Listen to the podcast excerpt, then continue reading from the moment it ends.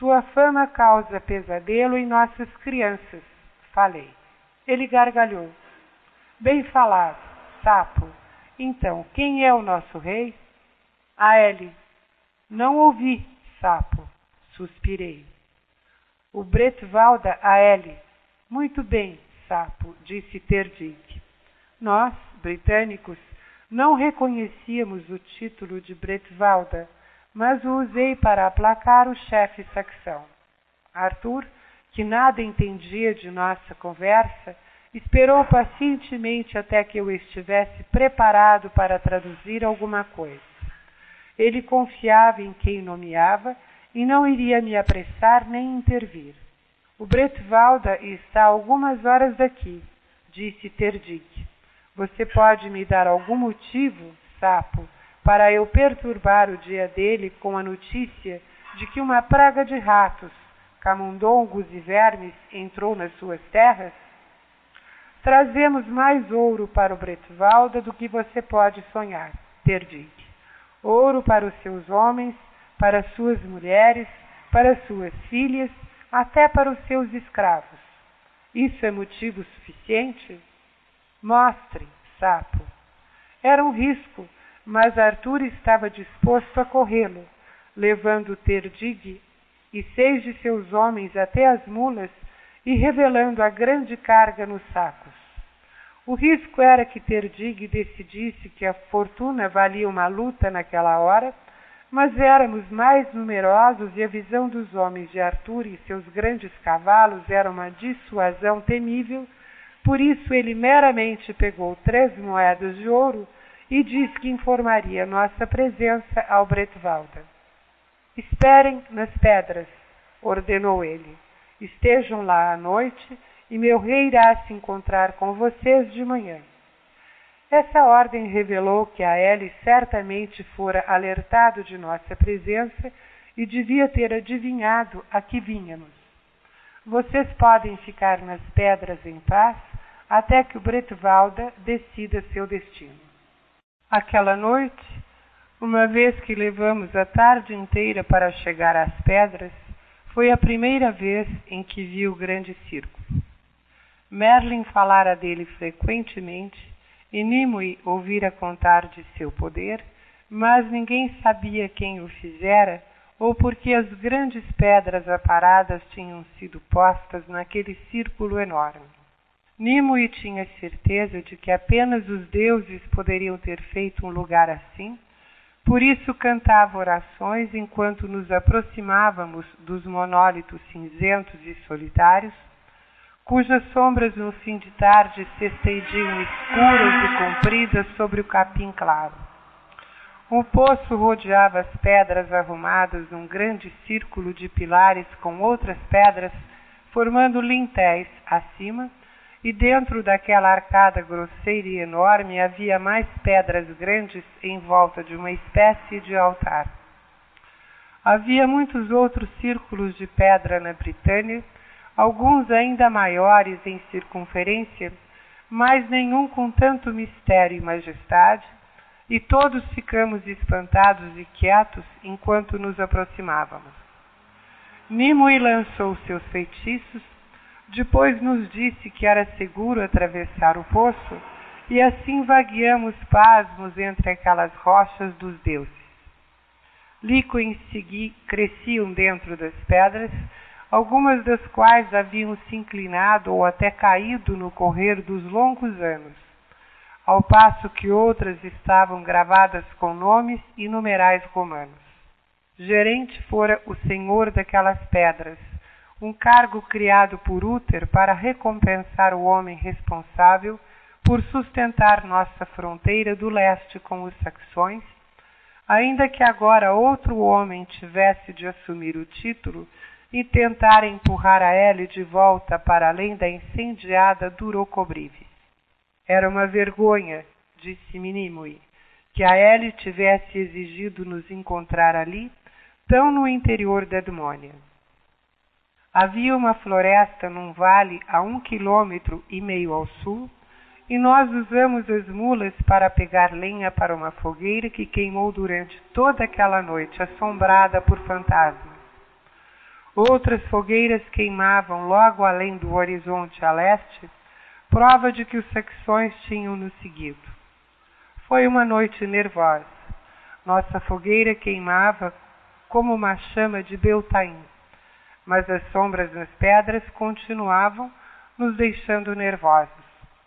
Nimue lançou feitiços de segurança em volta do fosso, e essa precaução acalmou nossos homens, mas os cavalos reunidos relincharam e pisotearam a turfa durante toda a noite. Arthur suspeitava de que eles sentiam o cheiro dos cães de guerra dos saxões, mas Nimue tinha certeza de que os espíritos dos mortos estavam girando em volta de nós. Nossas sentinelas apertavam com força os cabos das lanças e desafiavam cada vento que suspirava nos montes funerários ao redor das pedras, mas nenhum cachorro, fantasma ou guerreiro nos perturbou, ainda que poucos dos nossos homens tenham dormido. Arthur não dormiu nada. No momento da noite, ele me pediu para caminharmos juntos e andei com ele em volta do círculo externo de pedras. Ele ficou um tempo sem falar, com a cabeça desnuda sob as estrelas. Eu estive aqui antes, uma vez, falou, rompendo o silêncio abruptamente. Quando, Senhor? Há dez anos, talvez onze. Ele deu de ombros, como se o número de anos não fosse importante. Merlin me trouxe aqui. Arthur ficou quieto de novo e não falei nada, porque senti com as últimas palavras que este sítio ocupava um lugar especial em sua memória. E eu estava certo, porque finalmente ele parou de andar e apontou para a pedra cinzenta que ficava como um altar no coração das pedras. Foi ali, Derfel, que Merlin me deu Caledwitch. Olhei para a bainha bordada com pontos cruzados. Um presente nobre, senhor.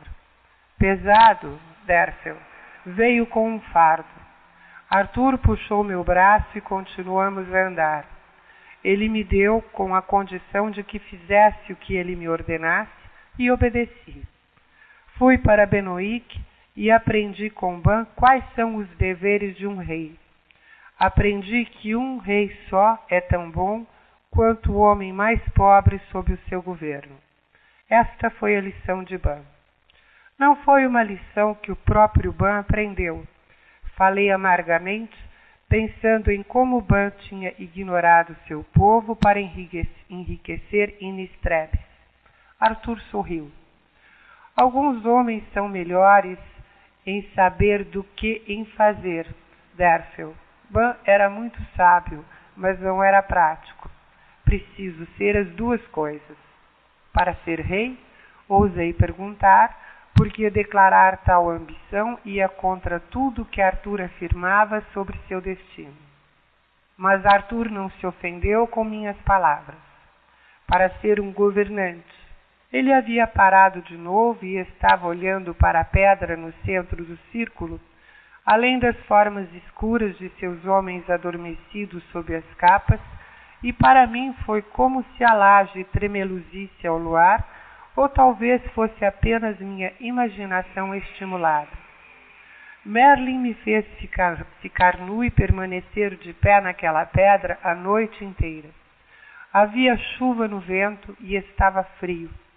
Ele entoou feitiços e me fez segurar a espada com o braço estendido e mantê-la ali. Lembro que meu braço ficou como fogo e finalmente se entorpeceu, mas ele não me deixava largar Caledwitch. Segure! gritava ele. Segure! E fiquei ali parado, estremecendo enquanto ele invocava os mortos para testemunhar o presente. E eles vieram, Dercel, fileira após fileira dos mortos, guerreiros com olhos vazios e elmos enferrujados, que se levantavam do outro mundo para olhar a espada que me fora concedida. Arthur sacudiu a cabeça diante da lembrança. Ou talvez eu tenha apenas sonhado com aqueles homens comidos pelos vermes. Eu era jovem, veja bem, e muito impressionável. E Merlin sabe como incutir o medo aos deuses nas mentes jovens. Mas depois de me ter apavorado com a multidão de testemunhas mortas, ele me disse como liderar homens, como encontrar guerreiros que precisam de líderes e como lutar batalhas. Ele contou meu destino, Derfel. Arthur ficou quieto de novo, o rosto comprido muito sério ao luar. Depois deu um sorriso maroto. Tudo absurdo. Suas du últimas duas palavras tinham sido faladas tão baixo que quase não ouvi. Absurdo? Perguntei, incapaz de esconder a desaprovação. Devo entregar a Britânia de volta aos deuses, disse Arthur, zombando do dever com o tom da voz. Irá fazer isso, senhor. Ele deu de ombros. Merlin queria um braço forte para segurar uma boa espada, mas o que os deuses querem, Derfel, eu não sei. Se querem a Britânia, por que precisam de mim? Ou de Merlin? Os deuses precisam dos homens? Ou somos como cães latindo para donos que não querem ouvir? Não somos cães, somos as criaturas dos deuses. Eles devem ter um propósito para nós. Devem? Talvez nós só os façamos rir. Merlin diz que perdemos contato com os deuses, falei teimosamente. Assim como Merlin perdeu o contato conosco, replicou Arthur com firmeza. Você viu como ele saiu correndo da Durnovária da, naquela noite em que vocês voltaram de Inistrebes. Merlin está ocupado demais, Derfel. Merlin está caçando seus tesouros da Britânia e o que fazemos na Edmônia não tem importância para ele. Eu poderia fazer um grande reino para Mordred, poderia estabelecer a justiça, poderia trazer a paz, poderia ter cristãos e pagãos dançando juntos ao luar e nada disso interessaria a Merlin. Ele só deseja o um momento em que tudo isso seja dado de volta aos deuses e, quando esse momento chegar, ele exigirá que eu lhe entregue Kalivti de volta. Esta foi sua outra condição. Eu poderia usar a espada dos deuses, disse ele, desde que a devolvesse quando ele precisasse. Arthur tinha falado com um traço de zombaria que me perturbou. O senhor não acredita no sonho de Merlin? Acredito que Merlin é o homem mais sábio da Britânia e que sabe mais do que jamais espero saber. Também sei que meu destino está entrelaçado com o dele, assim como o seu, acho, está entrelaçado ao de Nimue. Mas também creio que Merlin é entediado desde o instante em que nasceu. Por isso está fazendo o que os deuses fazem, se divertindo à nossa custa. O que significa, Derfel, que o momento de devolver Calipte será o momento em que mais precisarei dela. Então, o que o senhor fará? Não tenho ideia, nenhuma. Ele pareceu achar esse pensamento divertido porque sorriu, mas colocou a mão em meu ombro. Vá dormir, Derfel. Preciso de sua língua amanhã e não a quero engrolada de cansaço. Deixei-o e de algum modo consegui alguns instantes de sono à sombra lançada por uma enorme pedra ao luar, mas antes de dormir fiquei pensando naquela noite distante em que Merlin fizera o braço de Arthur doer com o peso da espada e deixara sua alma pesada com o fardo ainda maior do destino. Por que Merlin tinha escolhido Arthur? Agora me parecia que Arthur e Merlin estavam em pontos opostos. Merlin acreditava que o caos só podia ser derrotado com o uso dos poderes do mistério, ao passo que Arthur acreditava nos poderes dos homens. Podia ser, pensei, que Merlin houvesse treinado Arthur para governar os homens, deixando-o livre para governar os poderes das sombras, mas também percebi ainda que fracamente, que chegaria um instante em que todos teríamos de escolher entre os dois, e eu temi esse instante. Rezei para que nunca chegasse. Então dormi até que o sol nasceu, lançando a sombra de um único pilar que ficava isolado fora do círculo, direto no coração das pedras, onde nós, guerreiros cansados, guardávamos o pagamento de um rei.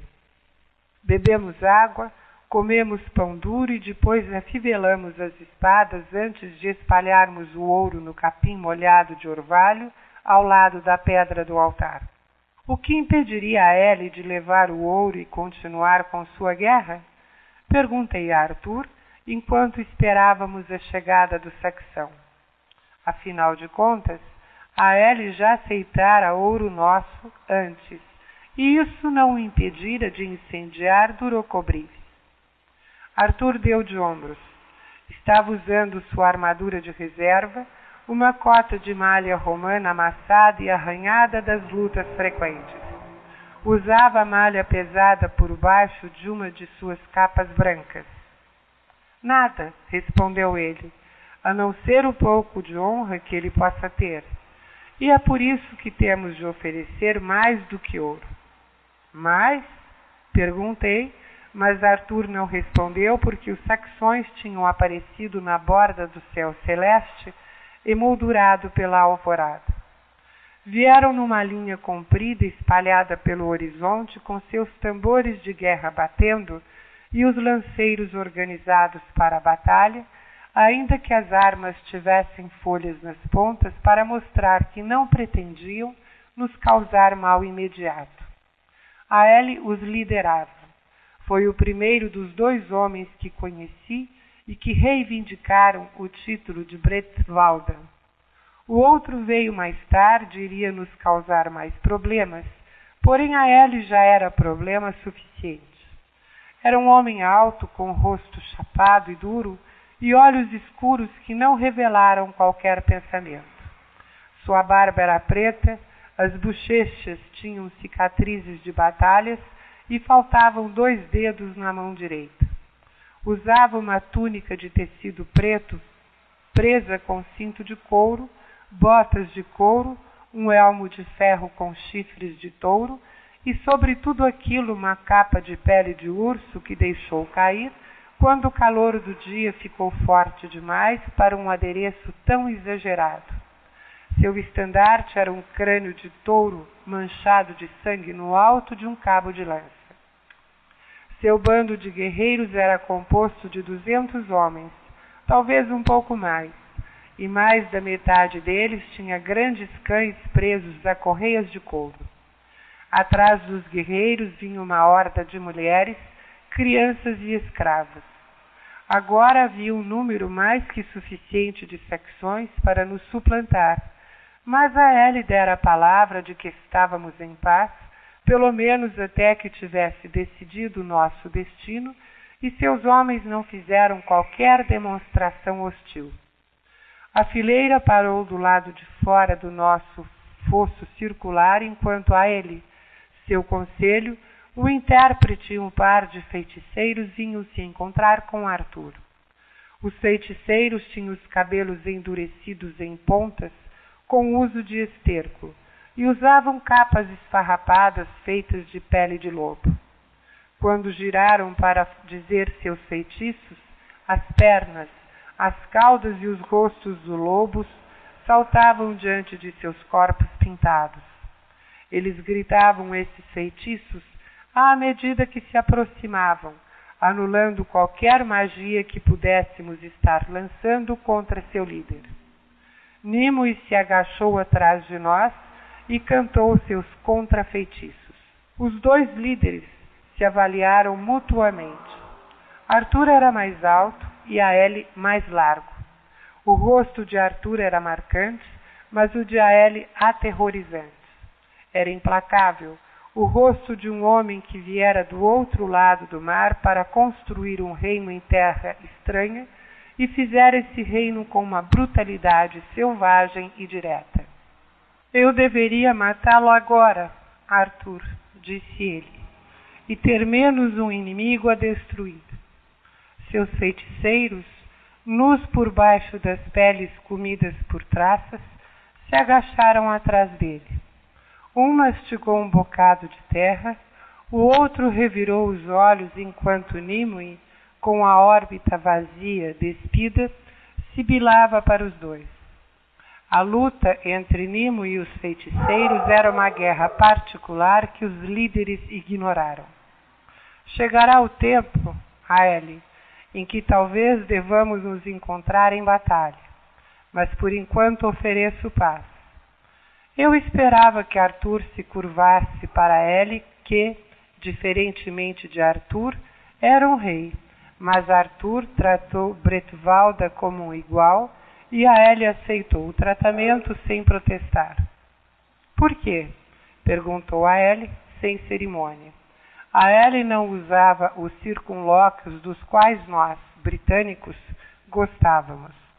Eu tinha percebido essa diferença entre nós e os saxões. Os britânicos pensavam em curvas como os desenhos intrincados de suas joias ao passo que os saxões eram abruptos e diretos, tão grosseiros quanto seus pesados broches e cordões de ouro. Os britânicos raramente abordavam o assunto de frente, falavam ao redor do mesmo, envolvendo-o com sugestões e alusões, sempre procurando manobras, mas os saxões dispensavam a sutileza. Uma vez Arthur disse que eu possuía essa objetividade saxã e acho que falou isso como um elogio.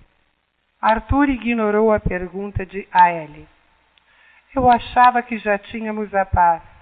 Tínhamos um acordo selado com ouro. O rosto de Aele não traiu qualquer vergonha por ter rompido a trégua. Simplesmente deu de ombros como se uma paz rompida fosse coisa pequena. Então, se uma trégua falha, por que comprar outra? Porque tem uma pendência com Gorfidite, respondeu Arthur, adotando os modos diretos dos saxãos. E busco sua ajuda nessa pendência. A Ele assentiu.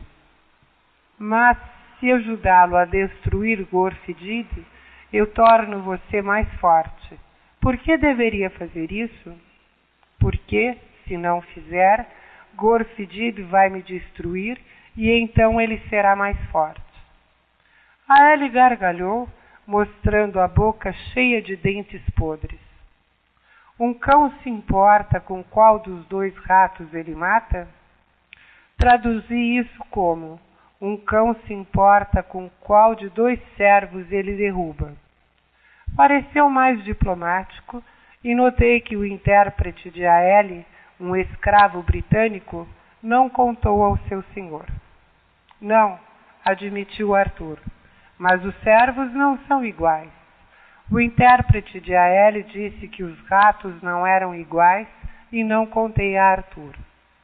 Na melhor das hipóteses, Senhora L, prosseguiu Arthur. Preservo Admônia e torno Poves e Silúria meus aliados. Mas se Gorfidid vencer, ele unirá Elmet, Rege, Poves, Silúria e Dmônia contra você. Mas você também terá Gwent ao seu lado. Ael era um homem esperto e rápido. Certo, mas o mesmo acontecerá com Gorfidid caso ocorra uma guerra entre os britânicos e os saxões. A Ellie grunhiu. A situação atual, com os britânicos lutando entre si, lhe servia melhor, mas ele sabia que as guerras entre os britânicos eventualmente terminariam. Como agora parecia que Gorfidid venceria essa guerra em breve, a presença de Arthur lhe dava um modo de prolongar o conflito entre os inimigos. Então, o que quer de mim? Agora os seus feiticeiros estavam saltando de quatro, como gafanhotos humanos, enquanto Nimue arrumava pedregulhos no chão. O padrão dos pedregulhos deve ser perturbado, deve ter perturbado os feiticeiros saxões porque eles começaram a dar gritinhos perturbados. Aélios ignorou. Quero que dê três luas de paz a Edmônia e Gwent, disse Arthur. Você só está comprando paz? Aélie rugiu as palavras e até Nimue se espantou. O saxão apontou a mão enluvada para seu bando de guerreiros que estavam agachados com as mulheres, os cães e os escravos além do fosso raso. O que um exército faz durante a paz? Diga, prometi mais do que ouro a eles. Prometi terra, prometi escravos, prometi sangue, oelhas, e você me dá paz? Ele cuspiu. Em nome do Thor, Arthur, eu lhe darei paz, mas a paz atravessará os seus ossos e meus homens vão se revezar com sua mulher. Esta é a minha paz. Ele cuspiu no chão, depois me olhou. Diga ao seu senhor, cão, que metade de meus homens acabou de chegar de barco. Eles não têm colheita nem como alimentar suas pessoas no inverno. Não podemos comer ouro. Se não tomarmos terra e grãos, morreremos de fome. De que serve a paz para um homem faminto? Traduzi para Arthur, deixando de fora os insultos maiores. Um olhar de dor atravessou o rosto de Arthur. A Ellie viu o olhar, traduziu-o como fraqueza e por isso se, visou, se virou para outro lado, cheio de escárnio. Dou-lhe duas horas de vantagem, inseto. Gritou por cima do ombro. Depois vou persegui-lo. Rata-e, disse Arthur, sem nem mesmo esperar que eu traduzisse a ameaça de Aele. O saxão se virou de novo. Não disse nada, apenas olhou no rosto de Arthur. O fedor de sua capa de pele de urso era espantoso. Uma mistura de suor, esterco e gordura. Ele esperou. Ratae! gritou Arthur de novo. Diga-lhe que Ratae pode ser tomada. Diga que ela está cheia das coisas que ele deseja. Diga que a terra e tudo que ela guarda será dele. Ratae era a fortaleza que protegia a fronteira mais a leste de Gorfidid com os saxões. E se Gorfidid perdesse aquela fortaleza, os saxões entrariam mais de 30 quilômetros para perto do coração de Povis. Traduzi. Levei algum tempo para identificar Ratae para Aele, mas por fim ele entendeu. Não ficou satisfeito, porque aparentemente Ratae era uma formidável fortaleza romana que Gorfidid reforçara com uma grande muralha de terra. Arthur explicou que Gorfidid havia tirado os melhores lanceiros da guarnição para juntar ao exército que reunira para a invasão de Gwent e Dumônia. Não precisou explicar que Gorfidid só se arriscara a dar esse passo por causa da paz que pensava ter comprado com a Ellie, uma paz pela qual Arthur estava oferecendo um preço maior. Arthur revelou que uma comunidade cristã em Hatay havia construído um mosteiro do lado de fora das muralhas de terra da fortaleza e que as idas e vindas dos monges tinham aberto uma passagem na paliçada. O comandante da fortaleza, explicou ele, era um dos raros cristãos de Gorfidid e tinha dado sua bênção ao mosteiro. Como ele sabe disso?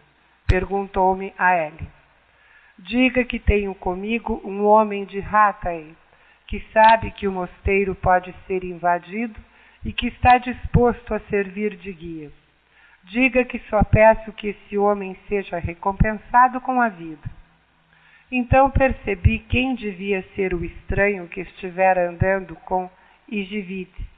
Percebi também que Arthur sabia que teria de sacrificar Ratae mesmo antes de deixar a Durnovária.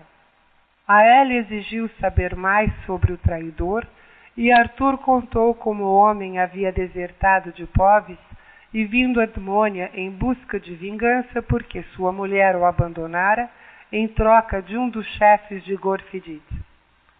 Aele falou com seu conselho enquanto os dois feiticeiros soltavam algaravias para Nimue.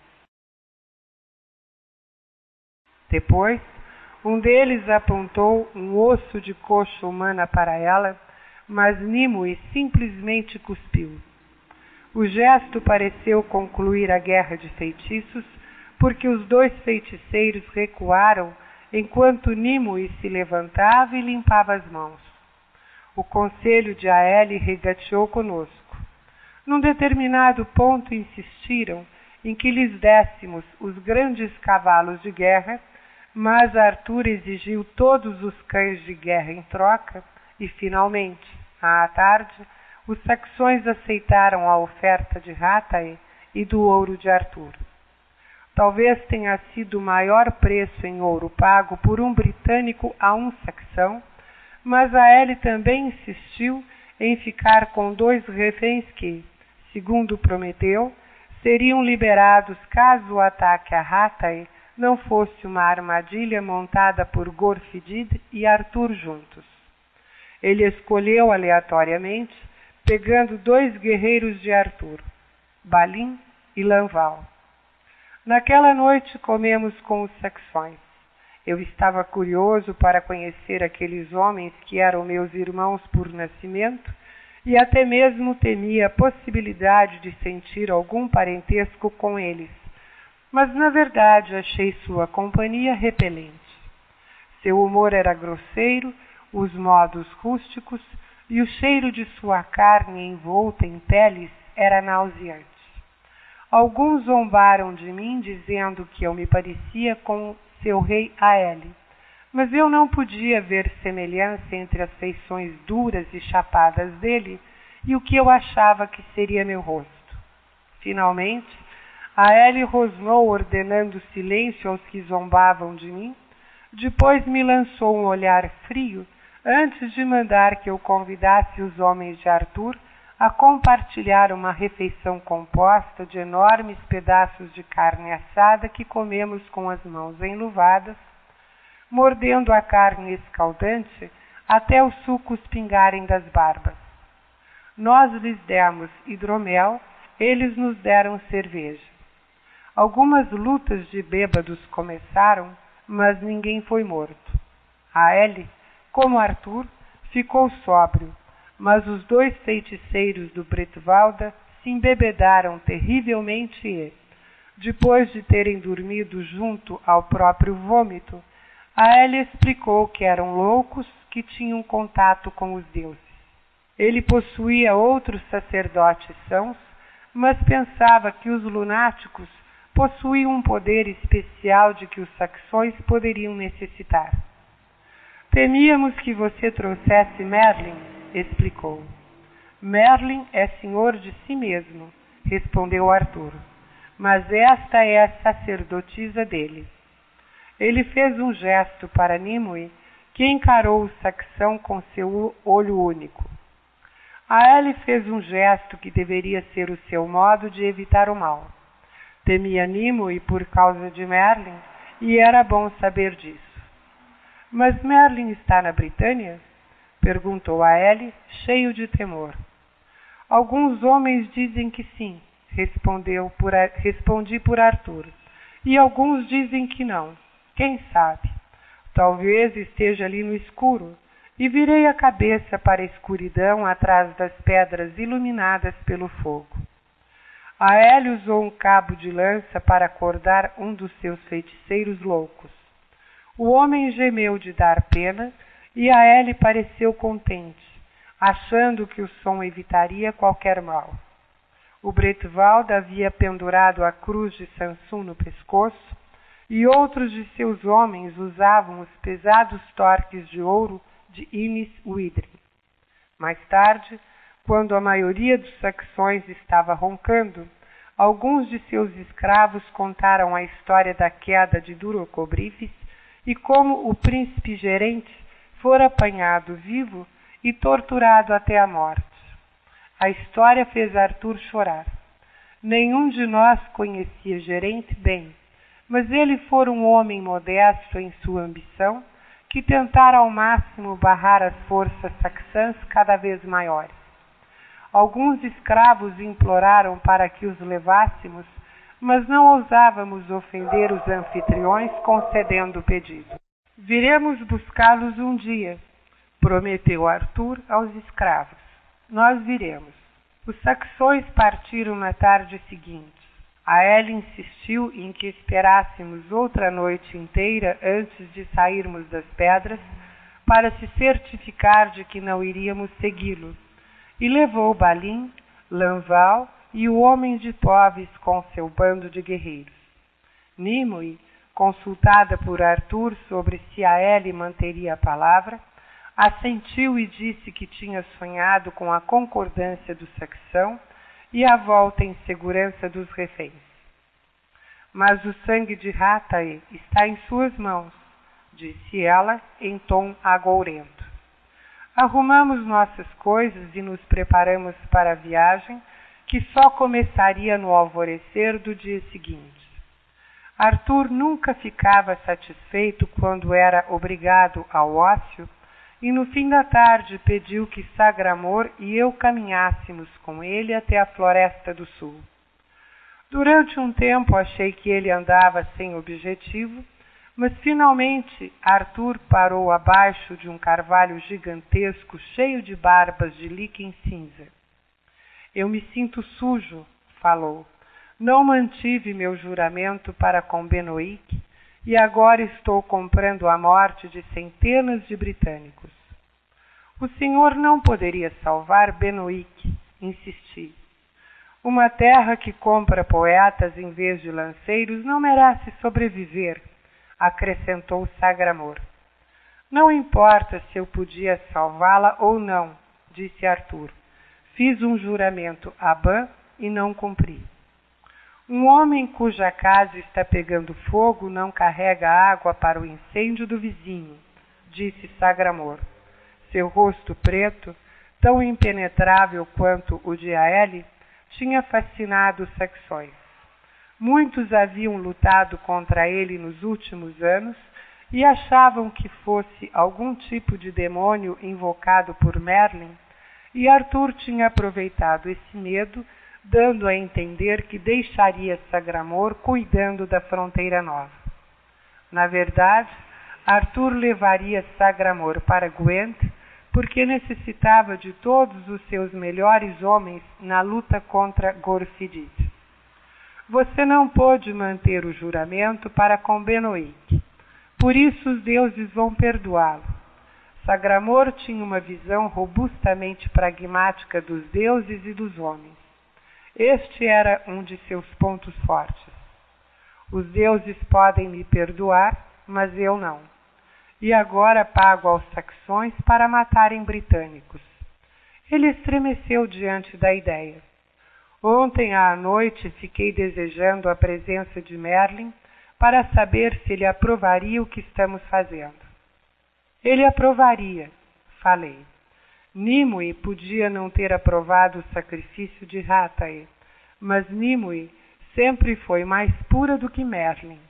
Ela entendia a necessidade de pagar os saxões, mas se revoltava diante do pensamento de pagar com sangue britânico, ainda que esse sangue pertencesse aos nossos inimigos.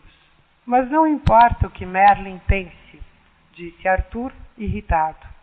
Não importa se cada sacerdote, druida e bardo da Britânia concordar comigo.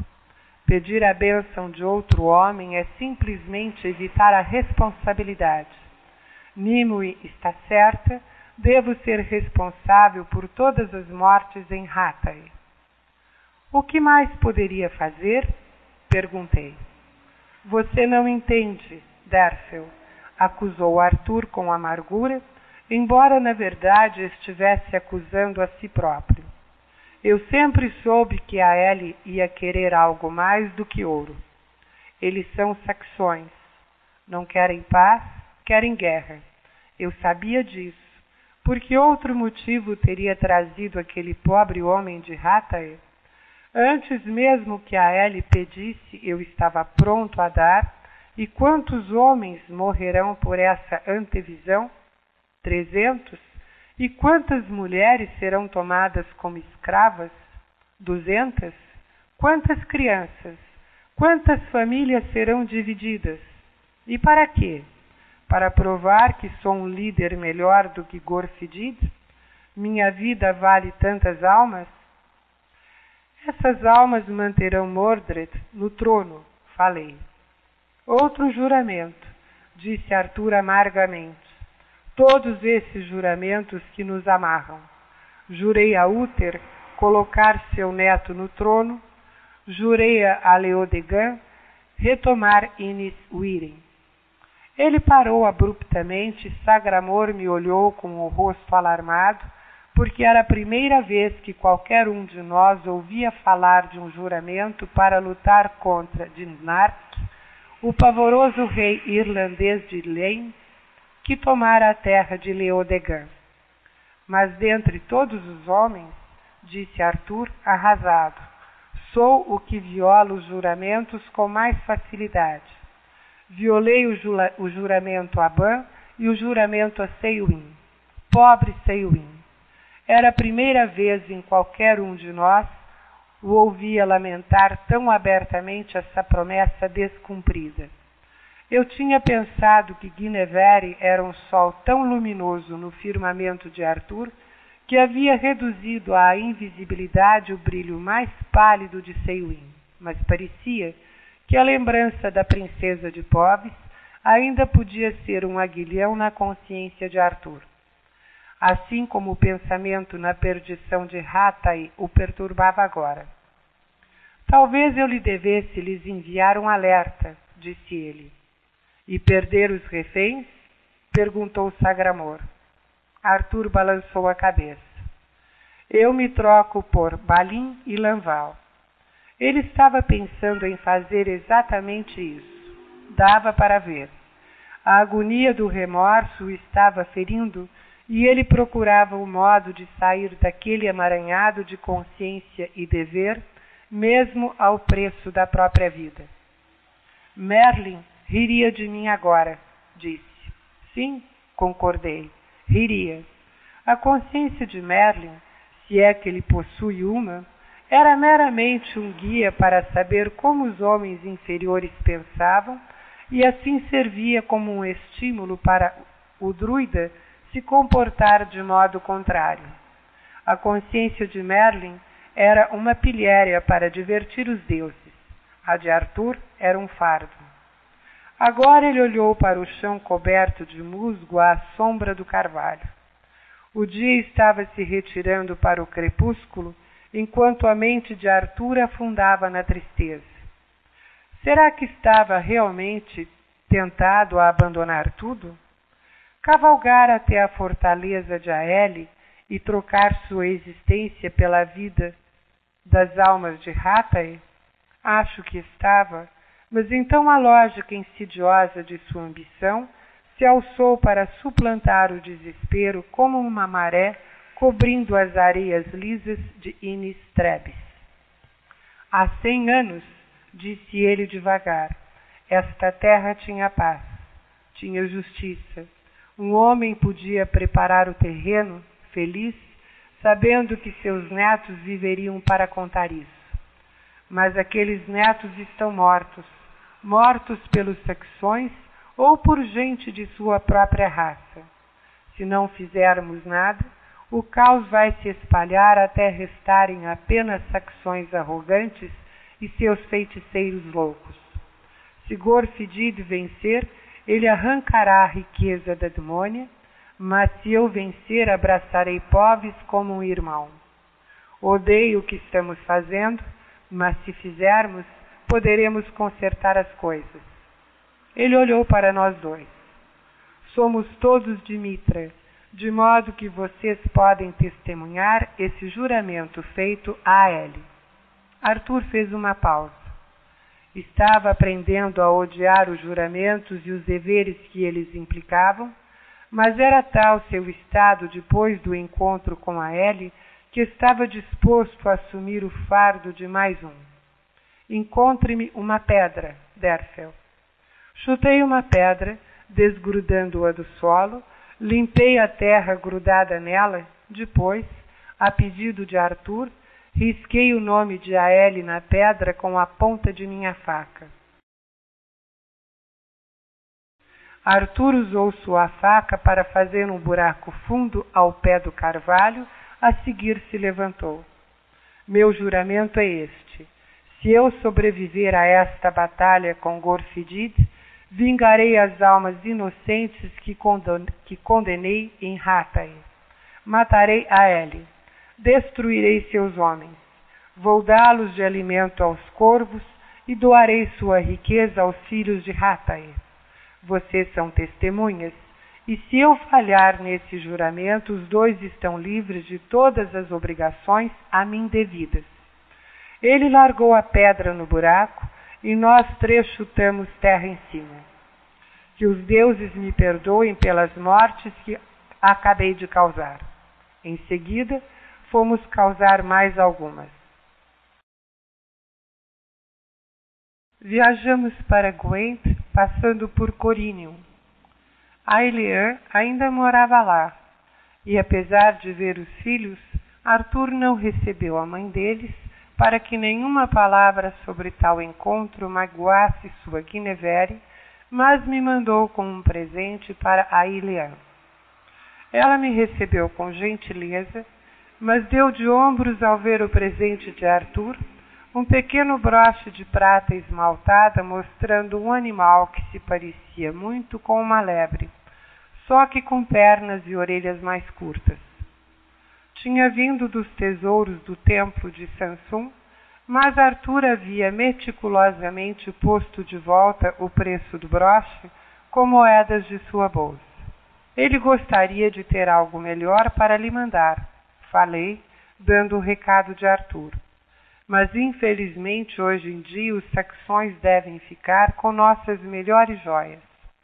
Houve um tempo, disse ela amargamente, em que os presentes dele vinham do amor e não da culpa. A Ilian ainda era uma mulher marcante, apesar de agora seus cabelos estarem tocados de cinza, os olhos nublados de resignação. Usava um vestido comprido de lã azul e o cabelo em dois coques enrolados sobre as orelhas. Olhou o estranho animal esmaltado. O que você acha que é? perguntou. Não é uma lebre, é um gato?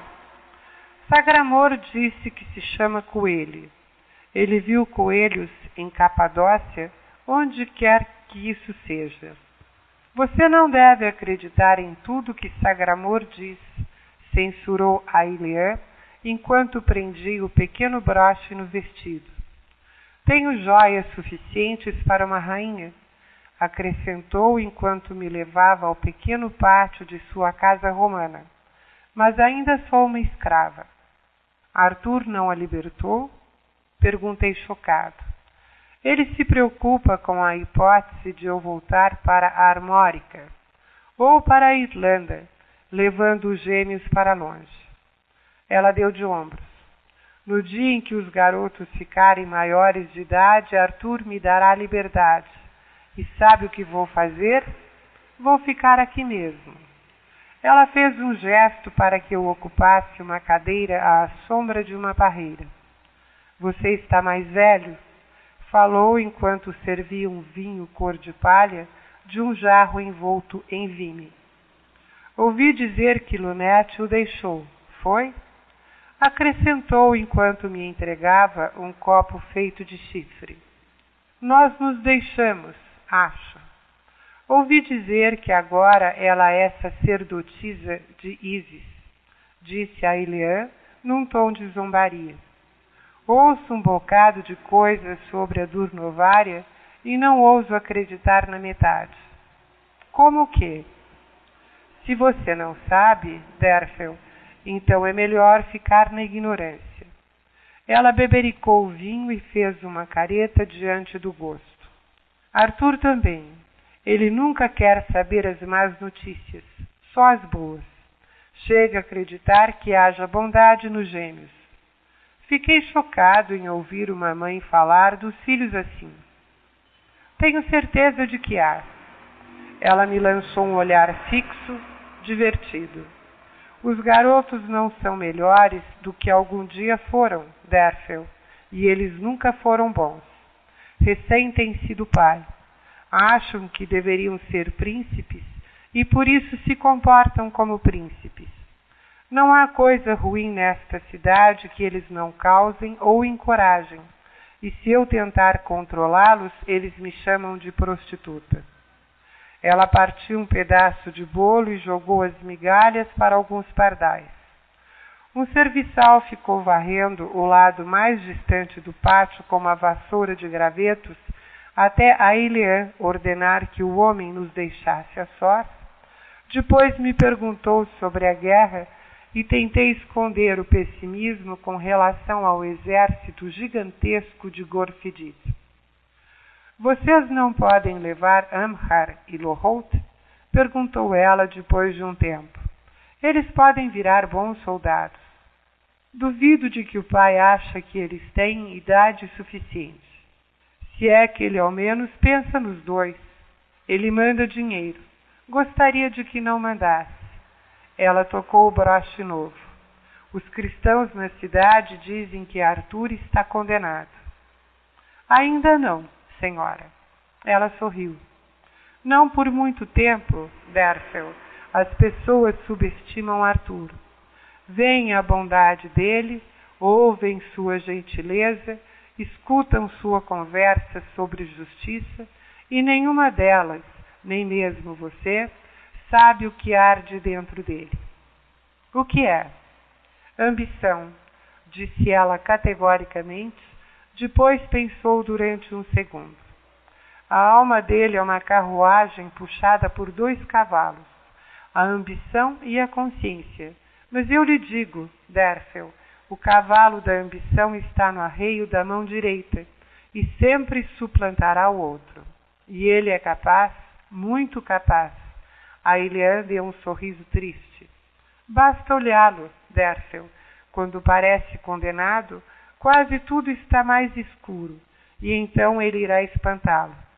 Já vi isso antes. Ele vencerá, mas então o cavalo da consciência puxará as rédeas e Arthur cometerá o erro usual de perdoar os inimigos. Isso é ruim? Não é uma questão de bom ou ruim, Derfel, mas de ser prático ou não. Nós, irlandeses, sabemos de uma coisa acima de todas as outras. Um inimigo perdoado é um inimigo contra o qual teremos de lutar repetidamente. Arthur confunde moralidade com poder e ele piora a mistura ao sempre acreditar que as pessoas são inerentemente boas, mesmo as piores, e é por isso, guarde minha palavra, que ele nunca terá paz. Ele anseia pela paz fala da paz, mas sua própria alma confiante é o motivo pelo qual sempre terá inimigos. A não ser que Guinevere consiga pôr um pouco de pedra em sua alma. E ela é capaz disso. Sabe quem ela me faz lembrar? Eu não sabia que a senhora a conhecia. Eu também nunca encontrei a pessoa que ela me faz lembrar, mas ouço coisas e conheço Arthur muito bem.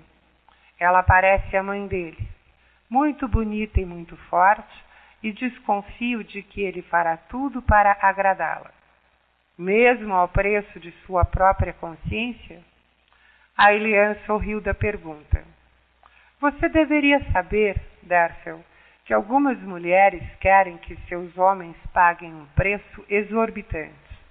Quanto mais o homem paga, maior é o valor da mulher e suspeito de que Guinevere é uma dama que se valoriza muito. E deve mesmo se valorizar. Todas nós deveríamos. Ela falou as últimas palavras com tristeza, depois se levantou de sua cadeira. Dele o meu amor. Falou enquanto voltava para casa.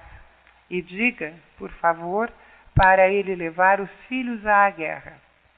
Arthur não quis levá-los. Deles mais um ano. Falou enquanto marchávamos para longe na manhã seguinte. Tinha jantado com os gêmeos e dado pequenos presentes, mas todos notamos o jeito carrancudo com que Amhar e Lohot receberam o afeto do pai. Arthur também notou e por isso estava num azedume pouco característico enquanto marchávamos para o oeste. Filhos nascidos de mães solteiras, disse ele após longo silêncio, têm partes da alma faltando. E a sua alma, senhor? perguntei. Eu arremendo todas as manhãs, Derfel, pedaço por pedaço. Ele suspirou. Preciso dedicar tempo a Amhar e Lohot, e só os deuses sabem onde irei arranjá-lo, porque dentro de quatro ou cinco meses serei pai de novo. Se sobreviver, acrescentou desanimado. Então Lunete estava certa, Guinevere estava grávida. Fico feliz pelo senhor, Falei, mas estava pensando no comentário de Lunete sobre como Guinevere se sentia infeliz com sua situação. Estou feliz por mim, ele gargalhou, com o humor sombrio abruptamente derrotado. E feliz por Guinevere. Vai ser bom para ela, e dentro de dez anos, Derfel, Mordred estará no trono e Guinevere e eu poderemos encontrar algum lugar feliz para criar nosso gado, nossos filhos e nossos porcos. Então serei feliz. Vou treinar Lamrei a puxar uma carroça e usarei Excalibur como aguilhão para incitar os bois do arado. Tentei imaginar Guinevere como uma mulher de fazendeiro, até mesmo como uma rica mulher de fazendeiro, e de algum modo não consegui conjurar a imagem, mas mantive minha paz. De Corinium fomos a Glevum.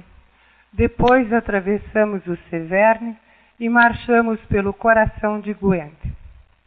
Era, éramos uma coisa bela de se ver, porque Arthur viajava deliberadamente com bandeiras voando e os cavaleiros com armaduras de combate. Marchávamos naquele estilo elevado, porque queríamos dar nova confiança ao povo do local. Agora eles não possuíam nenhuma. Todo mundo presumia que Gorfidid seria vitorioso, e mesmo sendo época de colheita, o campo estava desanimado. Passamos por uma eira e o canto era o lamento de Esilt, em vez da canção animada que dava ritmo às foices. Também notamos como cada vila, cada casa e cabana estavam estranhamente despidas de qualquer coisa valiosa. As postes iam sendo escondidas, provavelmente enterradas, de modo que os invasores de Gorfidid não tirassem tudo do povo. As toupeiras estão ficando ricas de novo, disse Arthur azedamente. Somente Arthur não cavalgava com sua melhor armadura. Morfãs está com armadura de escamas, disse ele quando perguntei por que usava a cota de malha de reserva. Morfãs era o guerreiro feio que se tornara seu amigo na festa após a chegada de Arthur a cair Cadarne há tantos anos. Morfãs? Perguntei, perplexo. Como ele mereceu um presente desses? Não é presente, Derfel. Morfan só está usando emprestada e durante todos os dias da semana passada esteve cavalgando perto dos homens de Gorfidid. Eles acham que ainda estou lá e talvez isso lhes tenha feito hesitar, não é? Até agora, pelo menos, não tivemos notícia de qualquer ataque. Tive de rir ao pensar no rosto horroroso de Morfãs escondido atrás das peças laterais do elmo de Arthur, e talvez o ardil tenha funcionado porque, quando nos juntamos ao rei Teodric na fortaleza romana de Magnis, o inimigo ainda não tinha saído de suas fortificações nos morros de Povis. Vestido em sua bela armadura romana, Teodric parecia quase um velho. Seu cabelo tinha ficado grisalho e havia em suas costas uma curvatura que não estivera lá na última vez em que eu o vira. Ele recebeu com um grunhido a notícia sobre Aele, depois se esforçou para ser mais elogioso. Boas novas! Falou rudemente, depois esfregou os olhos. Mas Deus sabe que Gorfidide nunca precisou de ajuda saxã para nos derrotar. Ele tem homens de sobra. A fortaleza romana fervilhava. Armeiros faziam pontas de lanças e cada freixo das redondezas tivera os galhos retirados para fazer cabos. Carroças com o grão recém-colhido chegavam o tempo todo, e os fornos dos padeiros queimavam ferozes como as fornalhas dos ferreiros, de modo que uma constante pira de fumaça pairava sobre as pariçadas.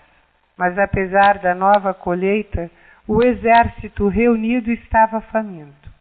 A maioria dos lanceiros acampara do lado de fora das muralhas, alguns a quilômetros de distância. E havia discussões constantes sobre a distribuição do pão duro e dos feijões secos.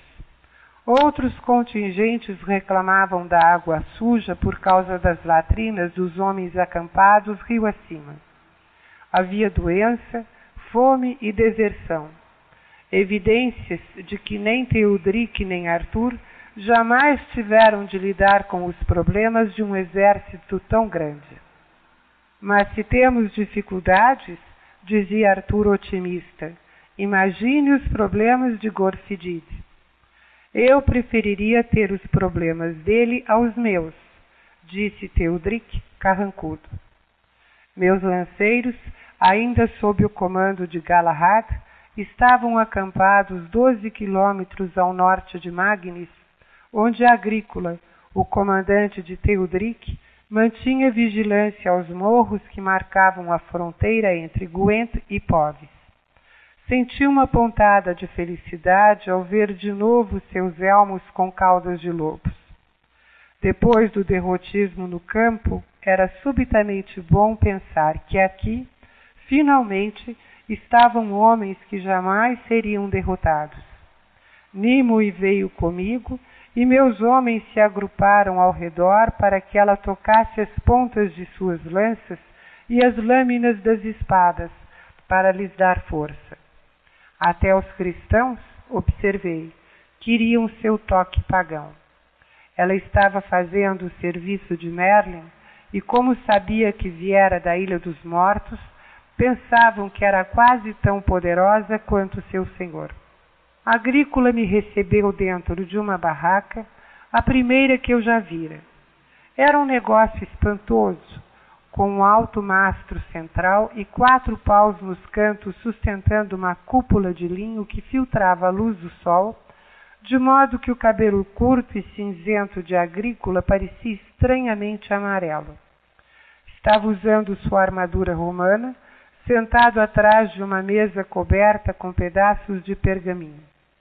Era um homem sério e seu cumprimento foi superficial, mas acrescentou um elogio sobre meus homens.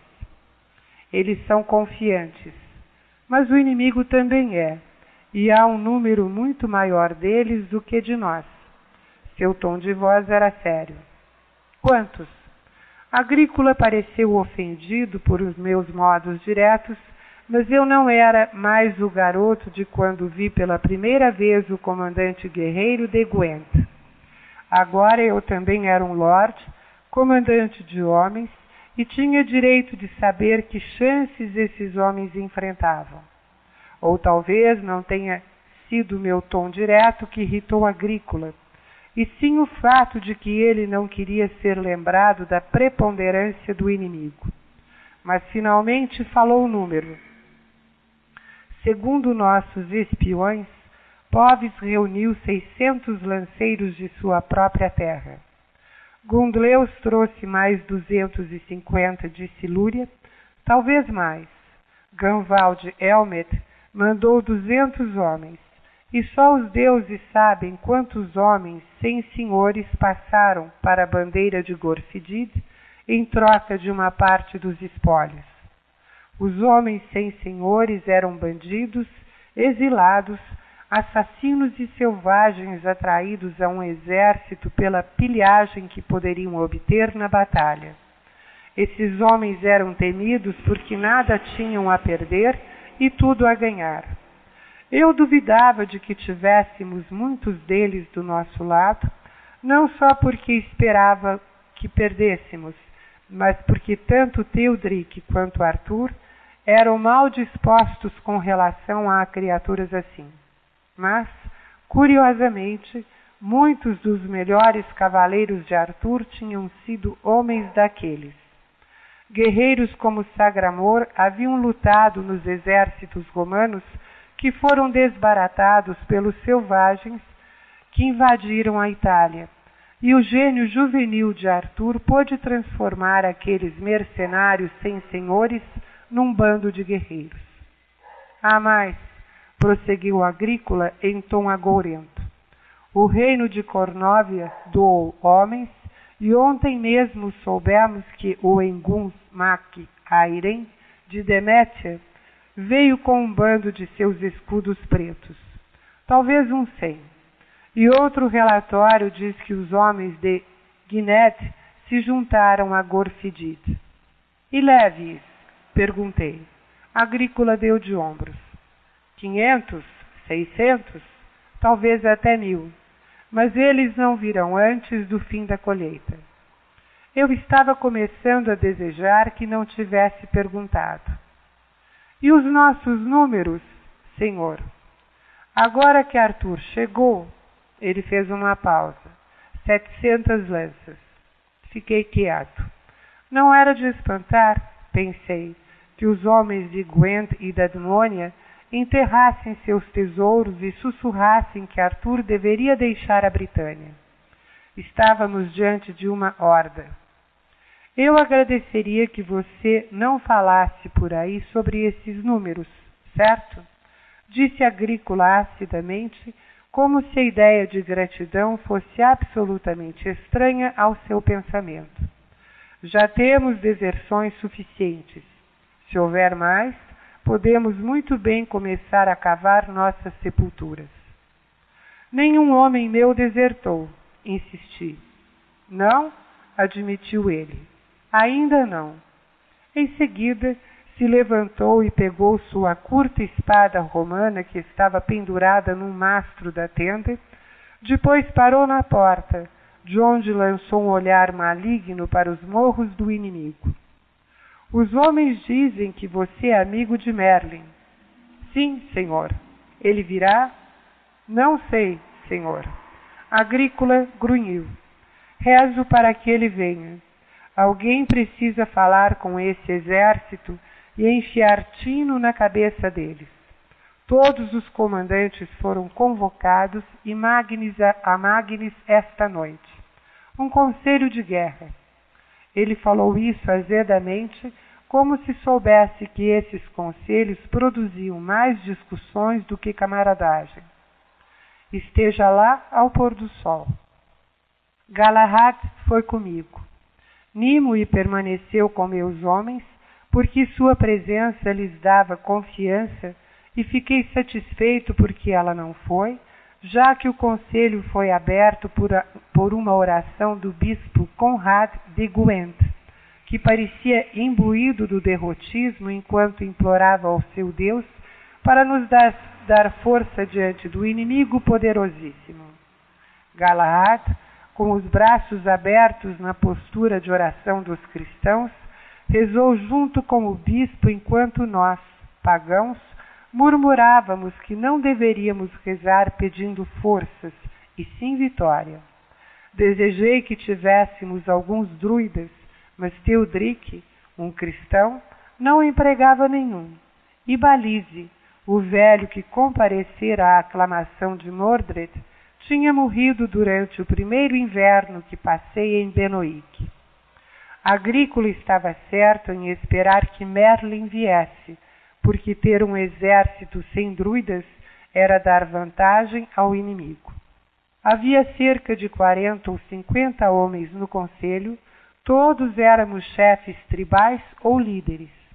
reunimos-nos no despido salão de pedra da casa de banhos de Magnis, que me lembrou a igreja de Innis Widrin. O rei Teodric, Arthur, Agrícola e o filho de Teodric, Wedling, Meuric, sentaram-se a uma mesa sobre uma plataforma de pedra. Meuric tinha crescido e se transformado numa criatura pálida que parecia infeliz em sua armadura romana mal ajustada. Tinha idade suficiente para lutar, mas com o jeito nervoso parecia inadequado para a batalha. Piscava constantemente, como se tivesse acabado de sair de um cômodo escuro para a luz do sol, e ficava remexendo numa pesada cruz de ouro pendurada no pescoço. Somente Arthur, dentre todos os comandantes, não estava vestido com equipamentos de guerra. Parecia relaxado em suas roupas de camponês. Os guerreiros saudaram e bateram com os cabos das lanças quando o rei Teodric anunciou que aparentemente os saxões tinham se retirado da fronteira leste. Mas foi a última saudação durante muito tempo naquela noite porque então Agrícola se levantou e fez sua avaliação curta e grossa dos dois exércitos. Não listou todos os contingentes menores do inimigo, mas mesmo sem esses acréscimos, estava claro que o exército de Gorfidid era duas vezes maior do que o nosso. Só temos de matar duas vezes mais rápido, gritou Morfãs do fundo. Ele havia devolvido a armadura de escamas a Arthur, jurando que apenas um herói podia usar aquela quantidade de metal e ainda lutar. Agrícola ignorou a interrupção, acrescentando que a colheita deveria estar completa em uma semana e que então os leves de Gwent fariam nosso número aumentar. Ninguém pareceu animado com essa notícia.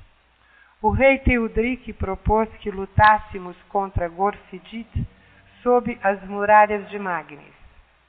Deem-me uma semana, disse ele, e encherei esta fortaleza de tal modo com a nova colheita que Gorfidid nunca poderá nos arrancar. Lutemos aqui. Ele fez um gesto para a escuridão do outro lado das portas. E se a batalha continuar, entramos dentro dos portões e deixamos que eles desperdicem lanças contra as paliçadas de madeira.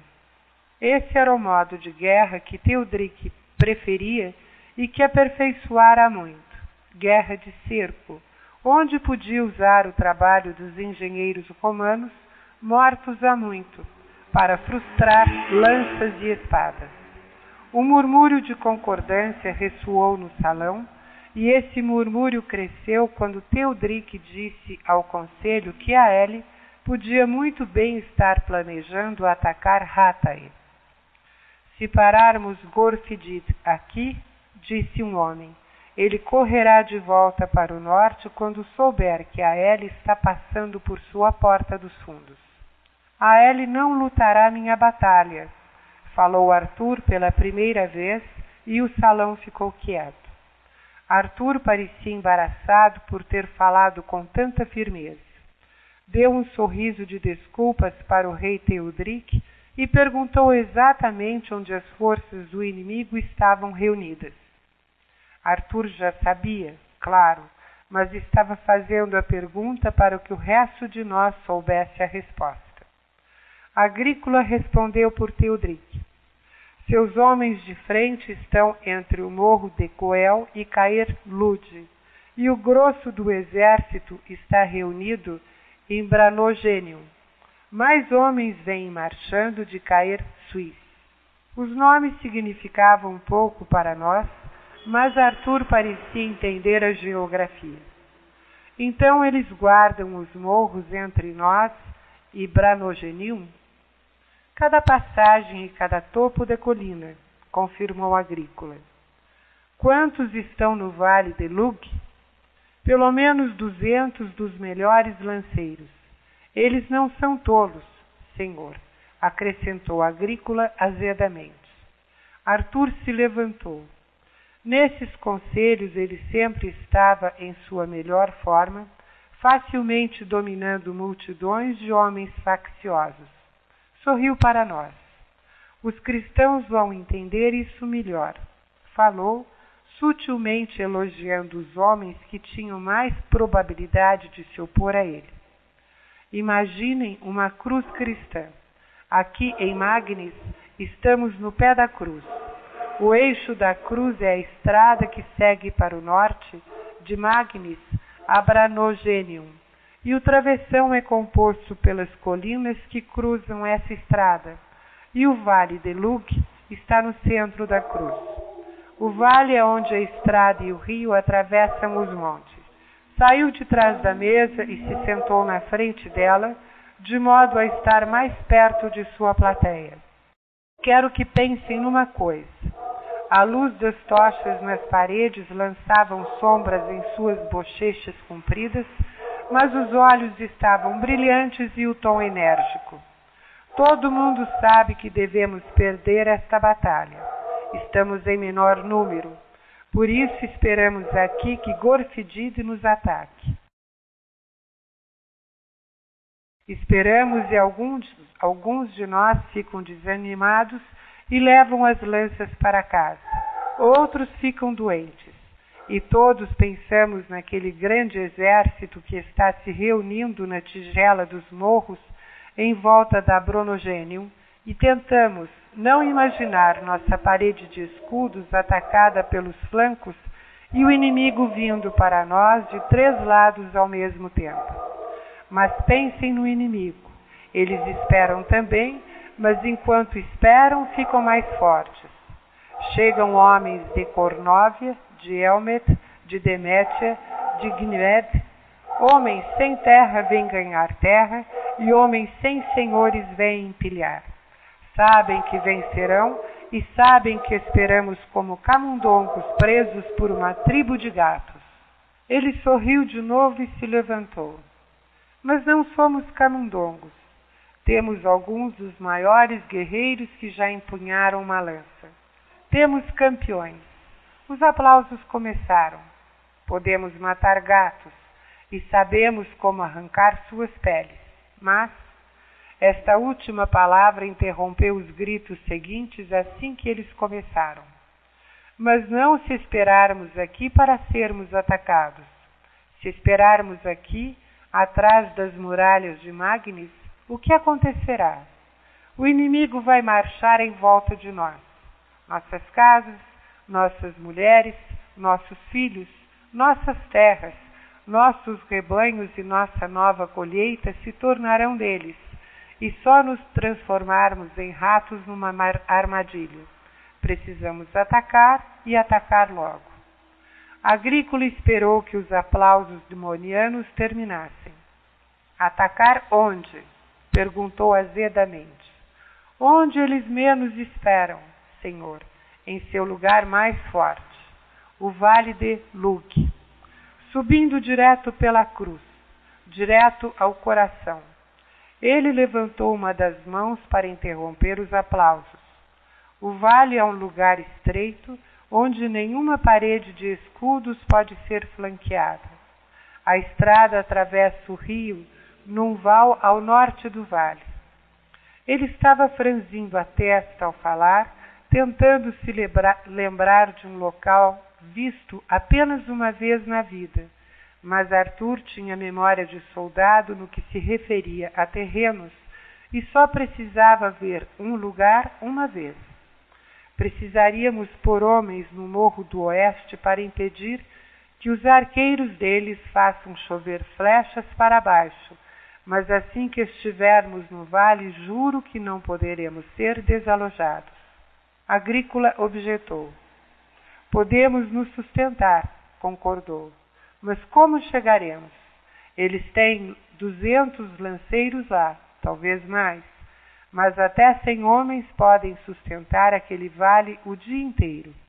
Quando tivermos lutado até a extremidade mais distante do vale, Gorfidide terá trazido sua horda de Banogênio. Pior, os irlandeses escudos pretos que estão no morro de Coel vão marchar para o sul das colinas e atacar nossa retaguarda. Talvez não sejamos desalojados, Senhor, mas seremos mortos onde estivermos. Os irlandeses no morro de Coel não importam, disse Arthur descuidadamente. Ele estava empolgado e não conseguia ficar quieto. Começou a andar de um lado para o outro na plataforma, explicando e adulando. Eu imploro, senhor rei, falou a Teodric, pense no que acontecerá se ficarmos aqui. O inimigo virá, vamos recuar para as muralhas inexpugnáveis e eles atacarão nossas terras. No meio do inverno estaremos vivos, mas todas as outras pessoas em Gwent ou na Edmônia continuarão vivas? Não. Aqueles morros ao sul da Branogênio são as muralhas de Gorfidid. Se rompermos essas muralhas, ele terá de lutar conosco, e se lutar no vale de Lug, será um homem derrotado. Os duzentos homens dele no vale de Lug vão nos impedir, insistiu Agrícola. Eles desaparecerão como a névoa, proclamou Arthur, cheio de confiança. São duzentos homens que nunca enfrentaram cavalos com armaduras em batalha. Agrícola balançou a cabeça. O vale está barrado por uma parede de árvores caídas. Os cavalos armados serão retidos. Ele parou para bater com o punho na palma virada para cima. Mortos. Agrícola disse a palavra peremptoriamente e seu tom definitivo fez Arthur se sentar. Havia o cheiro de derrota no salão. Do lado de fora dos banhos, onde os ferreiros trabalhavam noite e dia, ouvia o sibilar de uma lâmina recém-forjada sendo posta na água. Será que eu teria permissão de falar? Quem disse isso foi Meurig, filho de Teodric. Ele possuía uma voz estranhamente aguda, quase petulante, e evidentemente era míope, porque exprimia os olhos e inclinava a cabeça sempre que queria olhar alguém na parte principal do salão. O que eu gostaria de perguntar, disse quando o pai lhe deu permissão de se dirigir ao conselho, é: por que lutamos? Ele piscou rapidamente quando a pergunta foi feita. Ninguém respondeu. Talvez todos estivéssemos pasmos demais com a pergunta. Deixem-me, permitam-me, consintam que eu explique, disse Meurig em tom pedante. Ele podia ser jovem, possuir a confiança de um príncipe, mas achei irritante a falsa modéstia com que envolvia seus pronunciamentos. Lutamos contra Gorfidid Corrijam-me se eu estiver errado, devido à nossa antiga aliança com a Admônia. Esta aliança nos serviu bem, sem dúvida, mas Gorfidid, pelo que entendo, não tem desígnios com relação ao trono da Admônia. Um rosnado brotou de nós, demonianos, mas Arthur levantou a mão pedindo silêncio, depois fez um gesto para que Meurig continuasse. Meurig piscou e segurou sua cruz. Fico imaginando, por que nós lutamos? O que temos, se é que posso verbalizar assim, como casos belli? Calças velhas? gritou Colt. Colt tinha me visto quando cheguei e atravessou o salão para me dar as boas-vindas. Agora pôs a boca perto do meu ouvido. Os sacanas têm escudos finos, Derfel, e estão procurando uma rota de fuga. Arthur se levantou de novo e falou cortesmente com Meurig. O motivo da guerra, senhor príncipe, é o juramento feito por seu pai de preservar o trono do rei Mordred e o desejo evidente do rei Gorfidid de tirar esse trono do meu rei. Meurig deu de ombros. Mas, corrija-me, por favor, eu imploro. Mas, pelo modo como entendo essas coisas, Gorfidid não deseja destronar o rei Mordred. Você sabe disso? gritou Cult. Há indicações, disse Meurig, irritado. Os sacanas andam falando com o inimigo, sussurrou Cult em meu ouvido. Já recebeu uma facada nas costas, Derfel? Arthur está recebendo uma agora. Arthur ficou calmo. Que indicações? perguntou afavelmente. O rei Teodric tinha ficado em silêncio enquanto o filho falava, prova de que dera permissão para Meurig sugerir, ainda que delicadamente, que Gorfidid deveria ser aplacado e não confrontado, mas agora, parecendo velho e exausto, o rei assumiu o controle do salão. Não há indicações, senhor, das quais eu queira depender minha estratégia. Entretanto, e quando Teodric pronunciou essa palavra tão enfaticamente, todos soubemos que Arthur tinha perdido o debate. Entretanto, Senhor, estou convencido de que não precisamos provocar povos desnecessariamente. Vejamos se não podemos ter paz. Ele fez uma pausa, quase como se temesse que a palavra iria irritar Arthur mas Arthur ficou quieto. Teodric suspirou.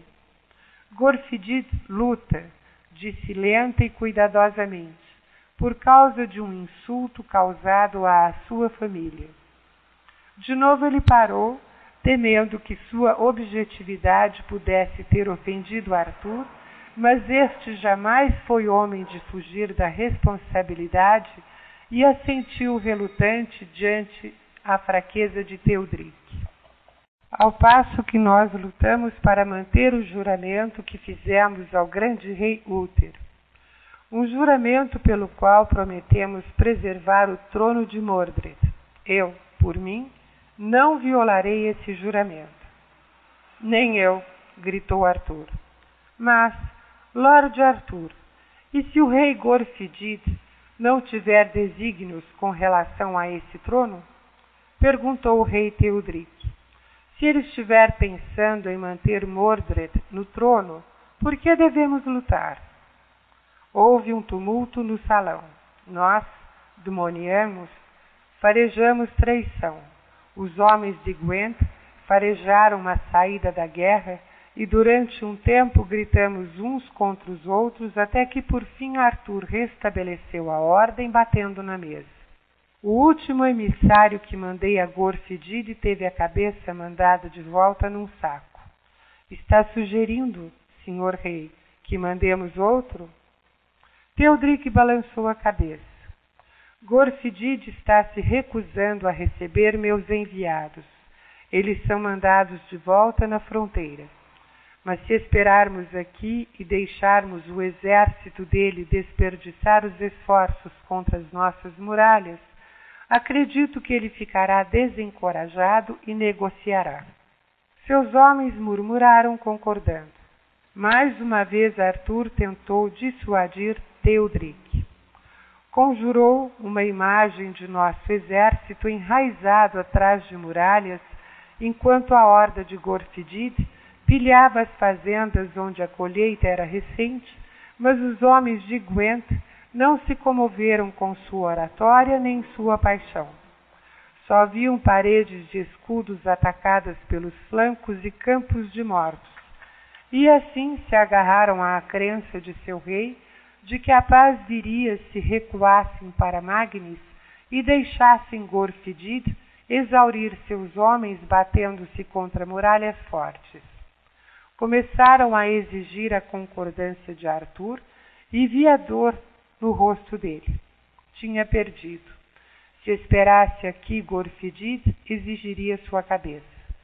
Se fugisse para a Armórica, viveria, mas estaria abandonando Mordred e seu sonho de uma Britânia justa e unida. O clamor no salão ficou mais alto e foi então que Galahad se levantou e gritou pedindo a chance de ser ouvido. Teodric apontou para Galahad, que primeiro se apresentou. Sou Galahad, senhor rei, príncipe de Benoit. Se o rei Gorfidid não quer receber enviados de Gwent ou de Edmônia, certamente não recusará um da Armórica, não é? Deixe-me ir a Caer Suís, senhor rei, e perguntar o que Gorfidid pretende fazer com Mordred. E se eu for, senhor rei, o senhor aceitaria minha palavra com relação a esse veredicto? Teodric ficou feliz em aceitar. Ficava feliz com qualquer coisa que pudesse evitar a guerra, mas continuava ansioso pela concordância de Arthur. Suponha que Gorfidid decrete que Mordred está em segurança, sugeriu ele a Arthur. O que você fará? Arthur olhou para a mesa. Estava perdendo o seu sonho, mas não podia dizer uma mentira para salvar esse sonho. Por isso ergueu os olhos com um sorriso triste. Nesse caso, senhor rei, deixo a Britânia e entrego Mordred aos seus cuidados. De novo nós, demonianos, gritamos em protesto, mas desta, mas desta vez Teodric nos silenciou. Não sabemos que resposta o príncipe Galahad vai trazer, mas isto eu prometo. Se o trono de Mordred estiver ameaçado, eu, o rei Teodric, lutarei. Se não, não vejo motivo para lutar. E com essa promessa tivemos de ficar contentes. Parecia que a guerra dependia da resposta de Gorfidid. Para descobri-la, na manhã seguinte, Galahad viajou para o norte. Fui com Galahad.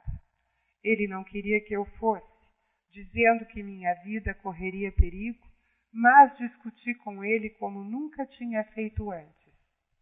Também pedi a Arthur, dizendo que pelo menos um demoniano deveria ouvir Gorfidid declarando suas intenções relativas ao nosso rei, e Arthur defendeu minha posição diante de Galahad, que finalmente cedeu. Afinal de contas, éramos amigos, ainda que pela minha segurança Galahad insistisse em que eu fosse como seu serviçal e que levasse seu símbolo em meu escudo. Você não tem símbolo, falei. Tenho agora. Disse ele e ordenou que nossos escudos fossem pintados com cruzes. Por que não? perguntou ele. Sou cristão. Parece errado, falei. Eu estava acostumado aos escudos dos guerreiros terem brasões com touros, águias, dragões e servos, não como a peça dissecada de geometria religiosa. Eu gosto. E além disso, você agora é meu humilde serviçal, Dercel. Por isso sua opinião não me interessa nem um pouco. Ele riu e se desviou do soco que lhe, de, que dei em seu braço. Fui forçado a cavalgar até cair suíço. Em todos os meus anos com Arthur, nunca me acostumei a montar nas costas de um cavalo. Para mim sempre parecia natural montar bem atrás num cavalo, mas assim era impossível aferrar os flancos do animal com os joelhos para isso era preciso deslizar para a frente até estar empoleirado logo atrás do pescoço dele, com os pés pendendo no ar atrás das patas dianteiras. No final me acostumei a enfiar um dos pés na barrigueira, uma postura que ofendia Galahad, orgulhoso de sua habilidade ao montar. Monte direito, dizia ele, mas não tenho onde pôr os pés.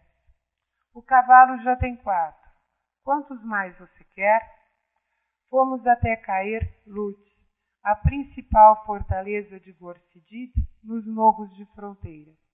A cidade ficava numa colina junto à curva de um rio e percebemos que as sentinelas de lá estavam menos cautelosas do que as que guardavam a estrada romana no vale de Luque. Mesmo assim, não declaramos nosso objetivo verdadeiro em Poves, simplesmente nos declaramos como homens sem terra vindos da Armórica, procurando entrar no país de Gorfidid. Os guardas, ao descobrir que Galahad era um príncipe, insistiram em escoltá-lo até o comandante e assim nos levaram através da cidade que estava cheia de homens armados, cujas lanças se juntavam em cada porta e cujos elmos se empilhavam sob todos os bancos das tavernas. O comandante da cidade era um homem atormentado que claramente odiava as responsabilidades de governar uma guarnição inchada pela iminência da guerra. Soube que vocês deveriam ser da Armórica quando vi seus escudos, senhor príncipe, disse ele a Galahad. Um símbolo estranho aos nossos olhos provinciais, um símbolo honrado aos meus, disse Galahad seriamente, sem me encarar. Certamente, certamente, disse o comandante. Seu nome era Halcid. É claro que o senhor é bem-vindo, senhor príncipe. Nosso grande rei dá as boas-vindas a todos. Ele parou, embaraçado. Ia dizer que Gorfidid dava as boas-vindas a todos os guerreiros sem terra, mas essa expressão era muito próxima de um insulto quando pronunciada para um príncipe despossuído de um reino armórico. A todos os homens corajosos, disse o comandante. Por acaso o senhor não está pensando em ficar aqui, está? Ele estava preocupado com a hipótese de sermos mais duas bocas famintas numa cidade já com dificuldades para alimentar a guarnição atual. Eu preferiria viajar a Cair Suíça, com meu serviçal. Galahad apontou para mim. Que os deuses apressem seu caminho, senhor príncipe. E assim entramos no país inimigo. Cavalgamos por vales calmos onde o trigo recém-cortado criava padrões nos campos e os pomares estavam pesados com as maçãs amadurecendo. No dia seguinte estávamos entre os morros, seguindo uma estrada de terra que serpenteava atrás de grandes trechos de floresta úmida até que, finalmente, subimos acima das árvores e atravessamos o passo que levava à capital de Gorfidid, abaixo. Senti um tremor nos nervos quando vi as muralhas de terras de cair suíço. O exército de Gorfidid podia estar se reunindo em Branogênio, a cerca de 60 quilômetros dali, mas ainda assim a terra em volta de Cair Suíça estava apinhada de soldados. As tropas tinham armado abrigos grosseiros com paredes de pedras cobertas de turfa, e os abrigos rodeavam a fortaleza de cujas paredes voavam oito bandeiras, mostrando que homens de oito reinos serviu nas fileiras crescentes de Gorfidid. Oito? perguntou Galahad. Poves, Silúria, Eumet, mas quem mais? Cornóvia, Demétia, Guiné, Reged e os escudos pretos de Demétia. Falei, encerrando a lista sinistra. Não é de espantar que Teodric queira a paz disse Galahad em voz baixa, maravilhado com a quantidade de homens acampados a cada lado do rio que corria junto à capital inimiga. Cavalgamos descendo até aquela colmeia de ferro. Crianças nos seguiam, curiosos com nossos escudos estranhos, enquanto suas mães nos observavam, cheias de suspeitas das aberturas sombreadas de seus abrigos. Os homens nos olhavam brevemente, percebendo nossa insígnia estranha e a qualidade de nossas armas, mas nenhum nos questionou até chegarmos aos portões de Cair Suíça, onde a guarda real de Gorfidid barrou nosso caminho com pontas de lanças polidas. Sou Galahad, príncipe de Benoic, anunciou Galahad com grandiosidade. Vim ver meu primo, o grande rei. Ele é seu primo? Perguntei num sussurro. É como nós, da realeza, falamos, sussurrou ele de volta. A cena dentro da área do palácio explicava de certa forma por que tantos soldados estavam reunidos em Caer Suíço.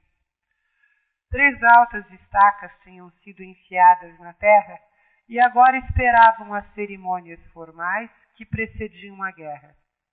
Poves era um dos reinos menos cristãos e ali os rituais antigos eram realizados cuidadosamente.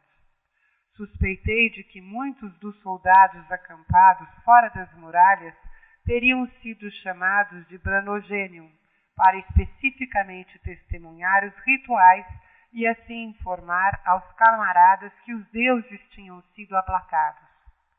Não haveria pressa na invasão de Gorfidid, tudo seria feito metodicamente, e Arthur, pensei, Provavelmente estava certo ao pensar que tal empreendimento poderia ser desequilibrado por um ataque de surpresa. Nossos cavalos foram levados pelos serviçais e então, depois de um conselheiro ter interrogado Galahad e determinado que ele era realmente quem afirmava ser, fomos levados para o grande salão. O porteiro pegou nossos escudos, espadas e lanças e os acrescentou às pilhas de armas semelhantes pertencentes aos homens que já estavam reunidos no salão de Gorfidid. Mais de cem homens se reuniam entre as atarracadas colunas de carvalho onde estavam pendurados crânios humanos para mostrar que o reino estava em guerra. Os homens abaixo daqueles crânios risonhos eram os reis, príncipes, lordes, chefes e campeões dos exércitos reunidos. A única mobília do salão era a fileira de tronos postos num tablado na extremidade mais distante e escura, onde Gorfidid estava sentado junto ao seu símbolo, a águia, e perto dele, mas num trono mais baixo, estava Gundleus. A simples visão do rei de Silúria fez pulsar a cicatriz na minha mão esquerda. Tanaburs estava agachado ao lado de Gundleus, enquanto Gorfidid tinha Iorwed, seu próprio druida, ao lado direito. Cunegles, o Edling de Povis, ocupava um terceiro trono e era flanqueado por reis que eu não reconhecia. Não havia nenhuma mulher presente. Sem dúvida, este era um conselho de guerra ou pelo menos uma chance para os homens alardearem a vitória que estava para ser deles. Os homens se vestiam com cotas de malha e armaduras de couro. Paramos no fundo do salão e vi Galahad murmurar uma prece silenciosa ao seu Deus. Um cão caçador de lobos, com uma das orelhas mordida e o quadril cheio de cicatrizes, farejou nossas botas depois voltou para o seu dono, que estava com os outros guerreiros no chão de terra coberto de junco. Num canto distante do salão, um bardo cantava baixinho uma canção de guerra, mas sua recitação em estacato era ignorada pelos homens que ouviam Gundleus descrever as forças que ele esperava que viriam de Demétia.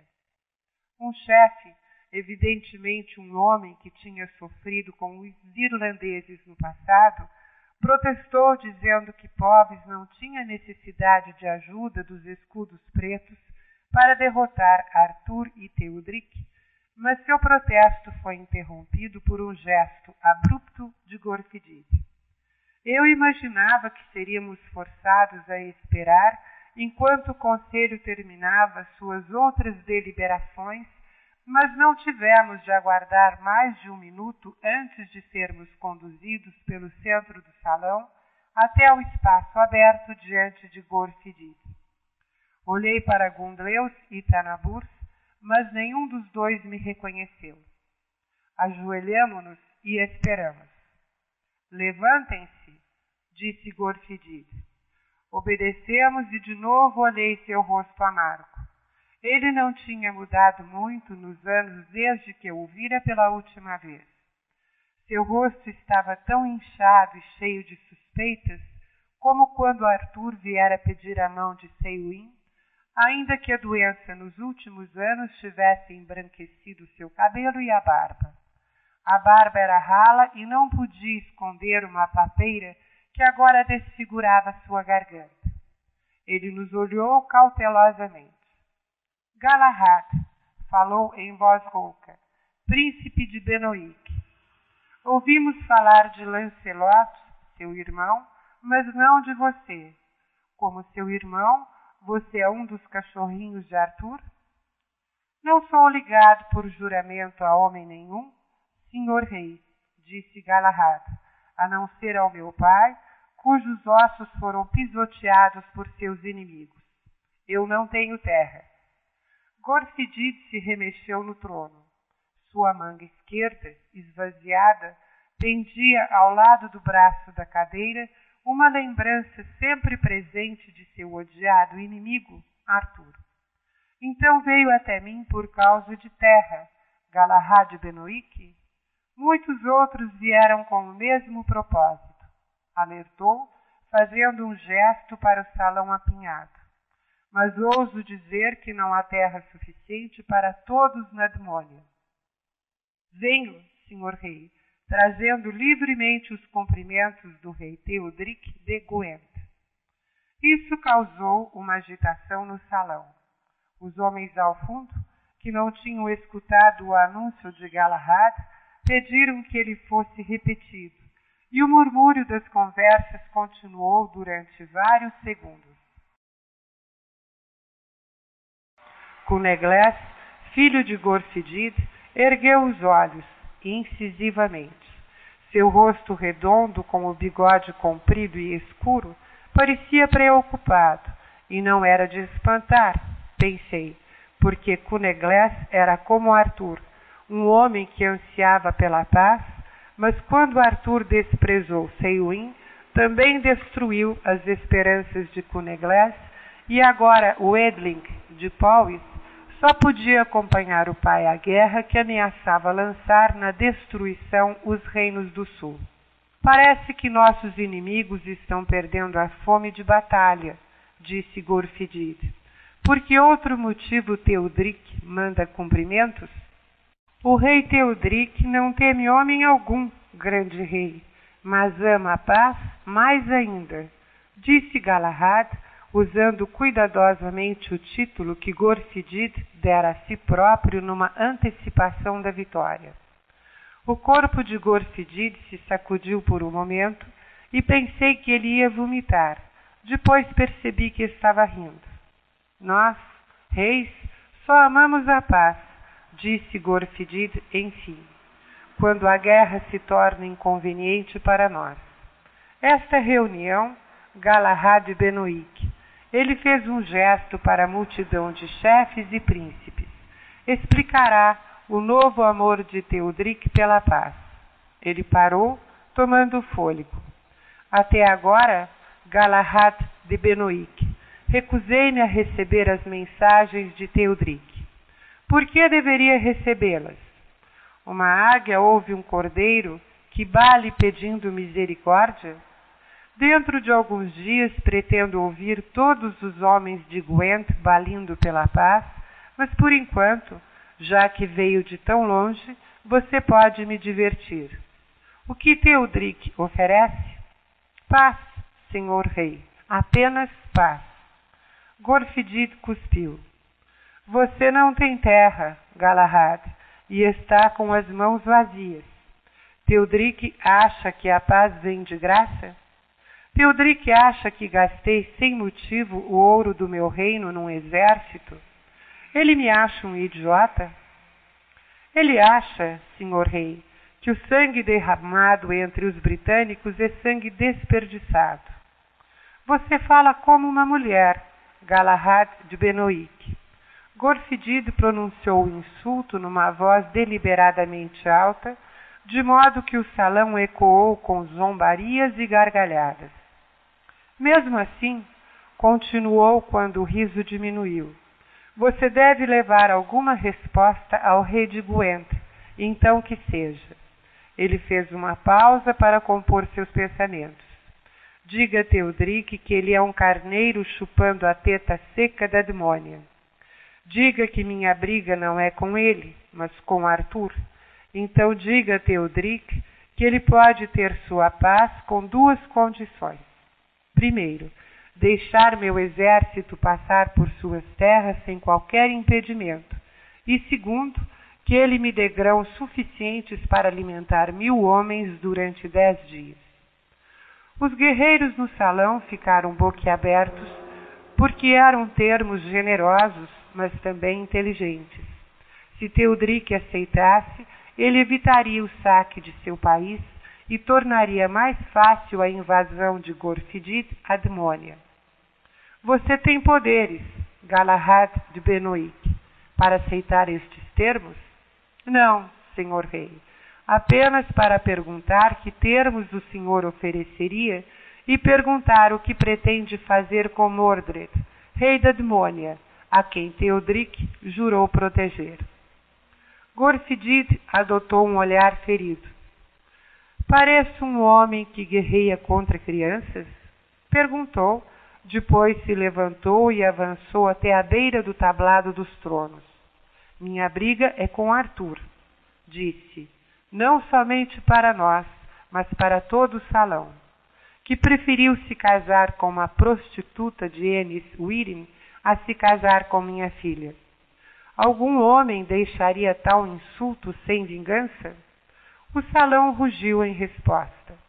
Arthur é um carreirista, filho de prostituta, e para uma prostituta retornou. Enquanto proteger o amante de prostitutas, Gwent será nosso inimigo. Enquanto lutar pelo amante de prostitutas, a demônia será nossa inimiga. E nosso inimigo será o generoso provedor de nosso ouro, nossos escravos, nossa comida, nossa terra, nossas mulheres e nossa glória. Mataremos Arthur e poremos sua prostituta para trabalhar em nossos alojamentos. Ele esperou até que os gritos morressem, depois olhou imperiosamente para Galahad. Diga isso a Teodric, Galahad Benoic, e depois diga a Arthur.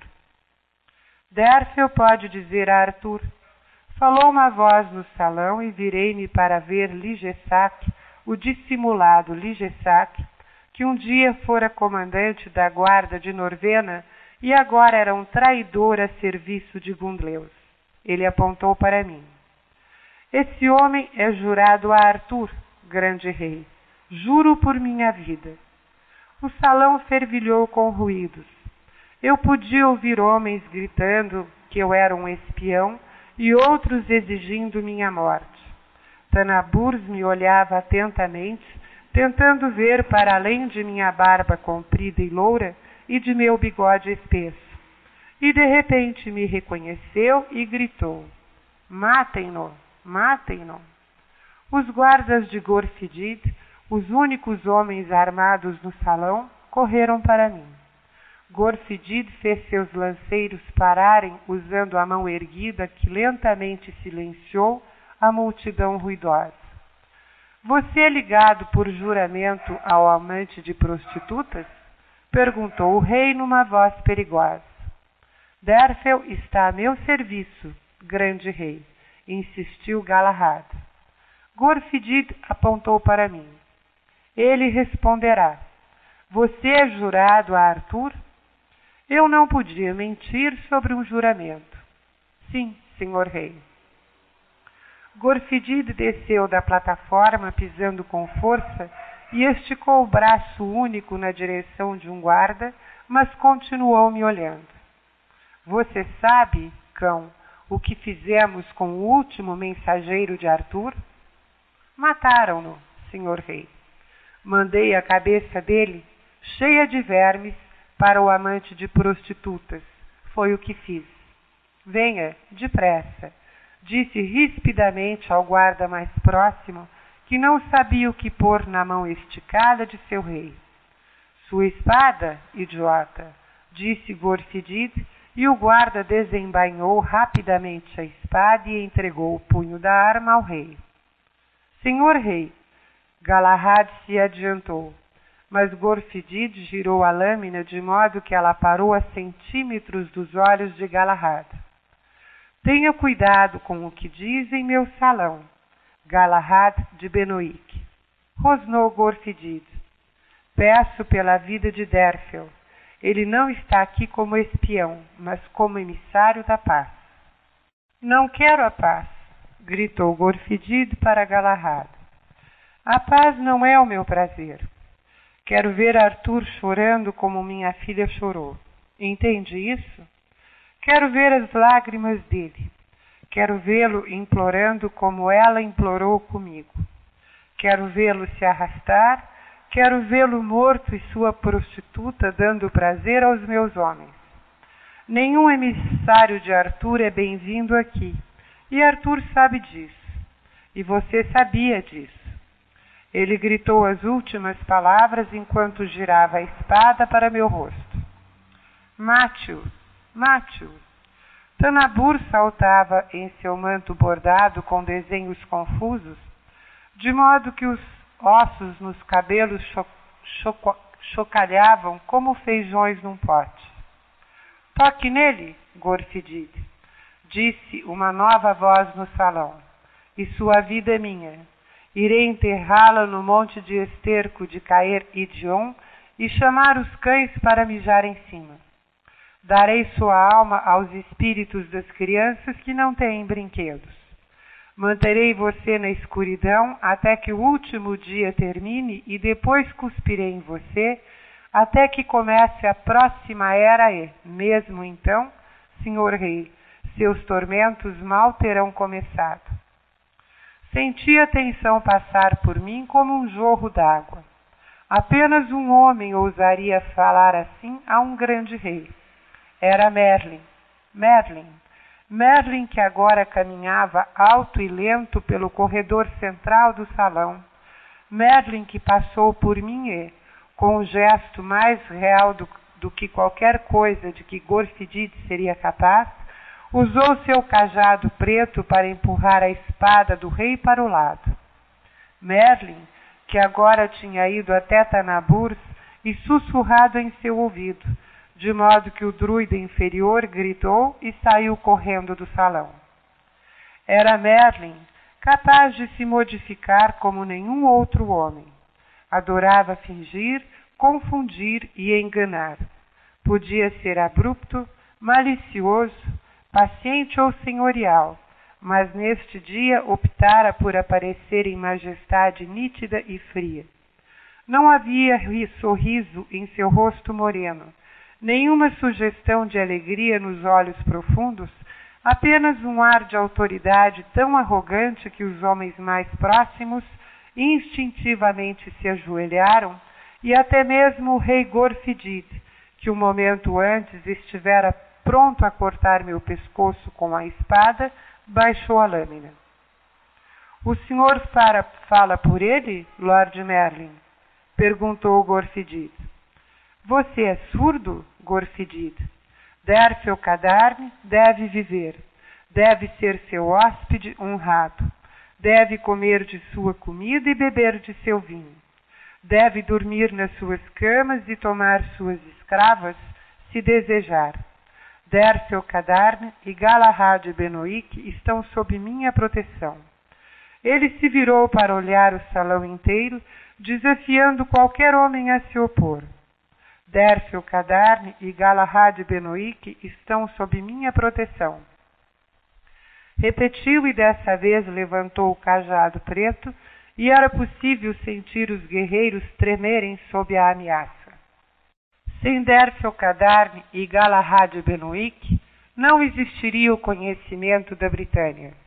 Eu estaria morto em Benoic e todos vocês estariam condenados à escravidão sob o domínio dos saxões.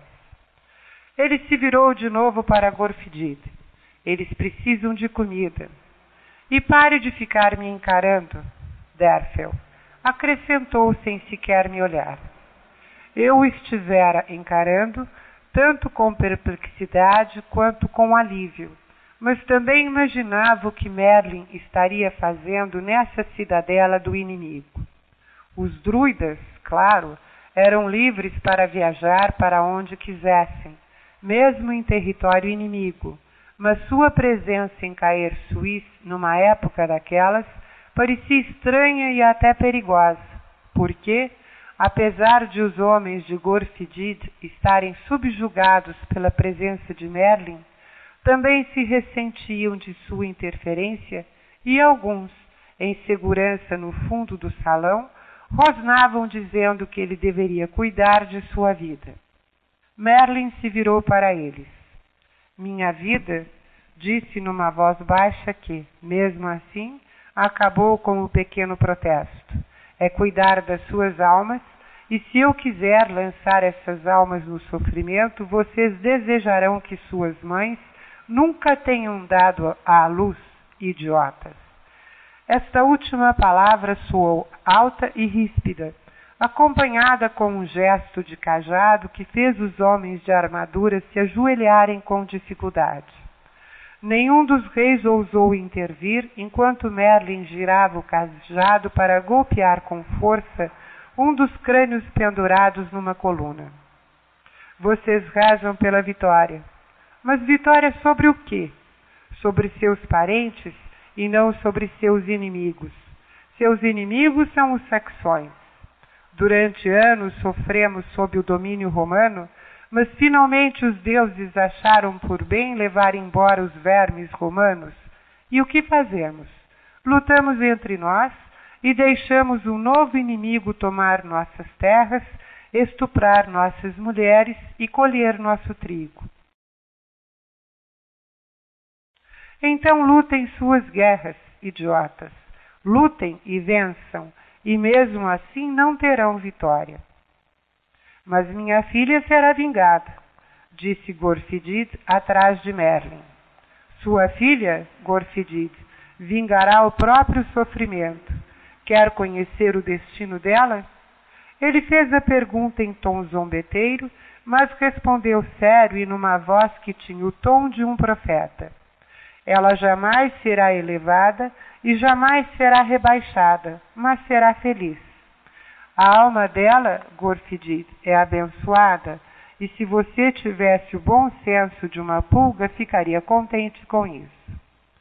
Ficarei contente com o crânio de Arthur, disse Gorfidid em tom desafiador. Então vá pegá-lo, disse Merlin com desprezo, depois me puxou pelo cotovelo. Venha, Derfel, e desfrute da hospitalidade de seu inimigo. Ele nos levou para fora do salão, andando despreocupado em meio às fileiras de inimigos cobertos de ferro e couro.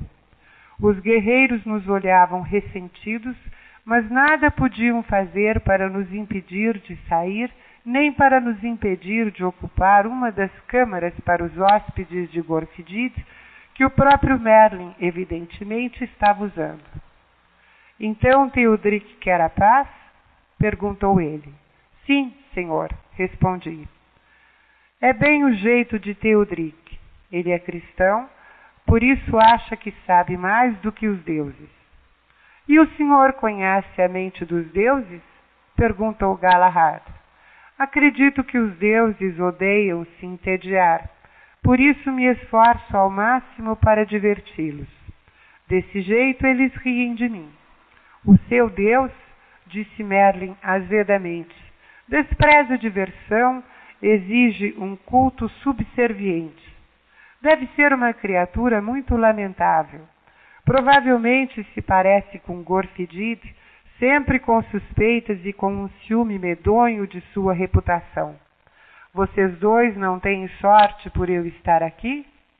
Ele riu para nós, súbita e maliciosamente, e viu quanto ele desfrutara da humilhação pública de Gorfidid. Parte da reputação de Merlin era resultado de seus desempenhos.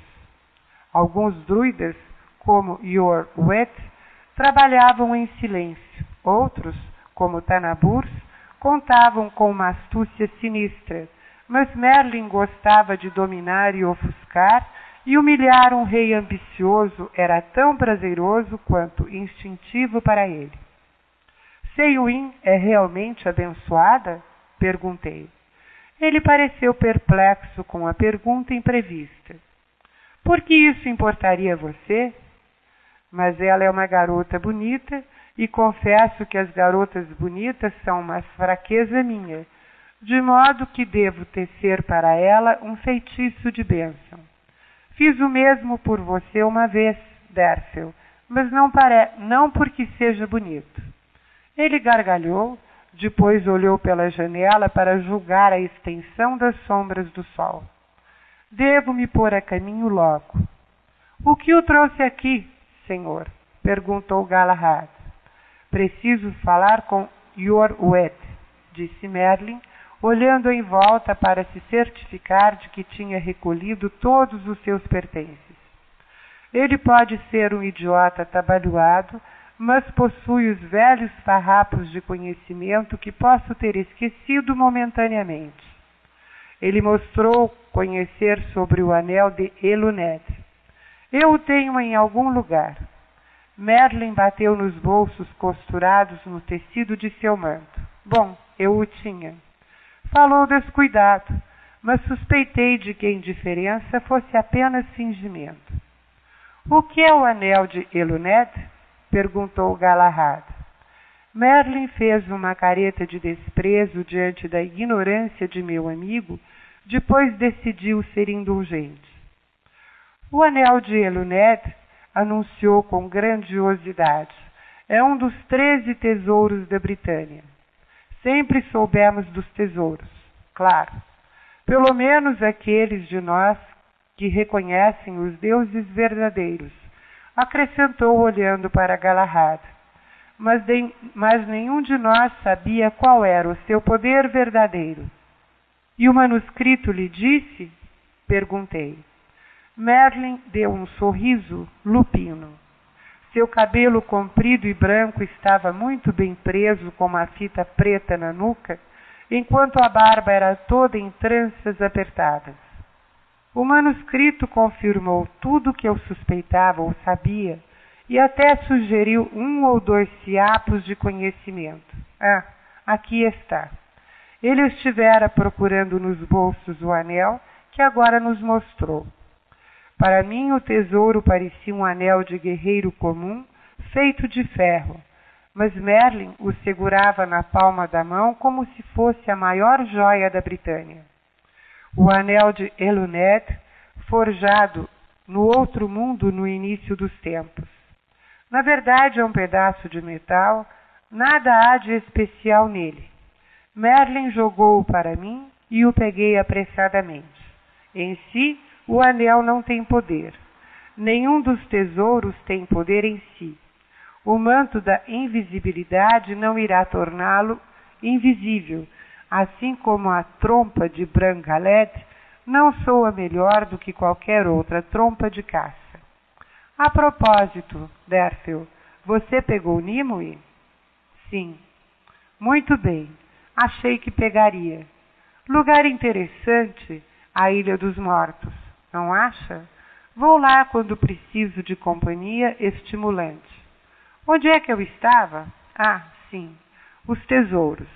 Lixo sem valor, na verdade. Você não daria o manto de Padarne, nem mesmo a um mendigo, não se fosse gentil, mas mesmo assim é um dos tesouros. Então, de que eles servem? perguntou Galahad.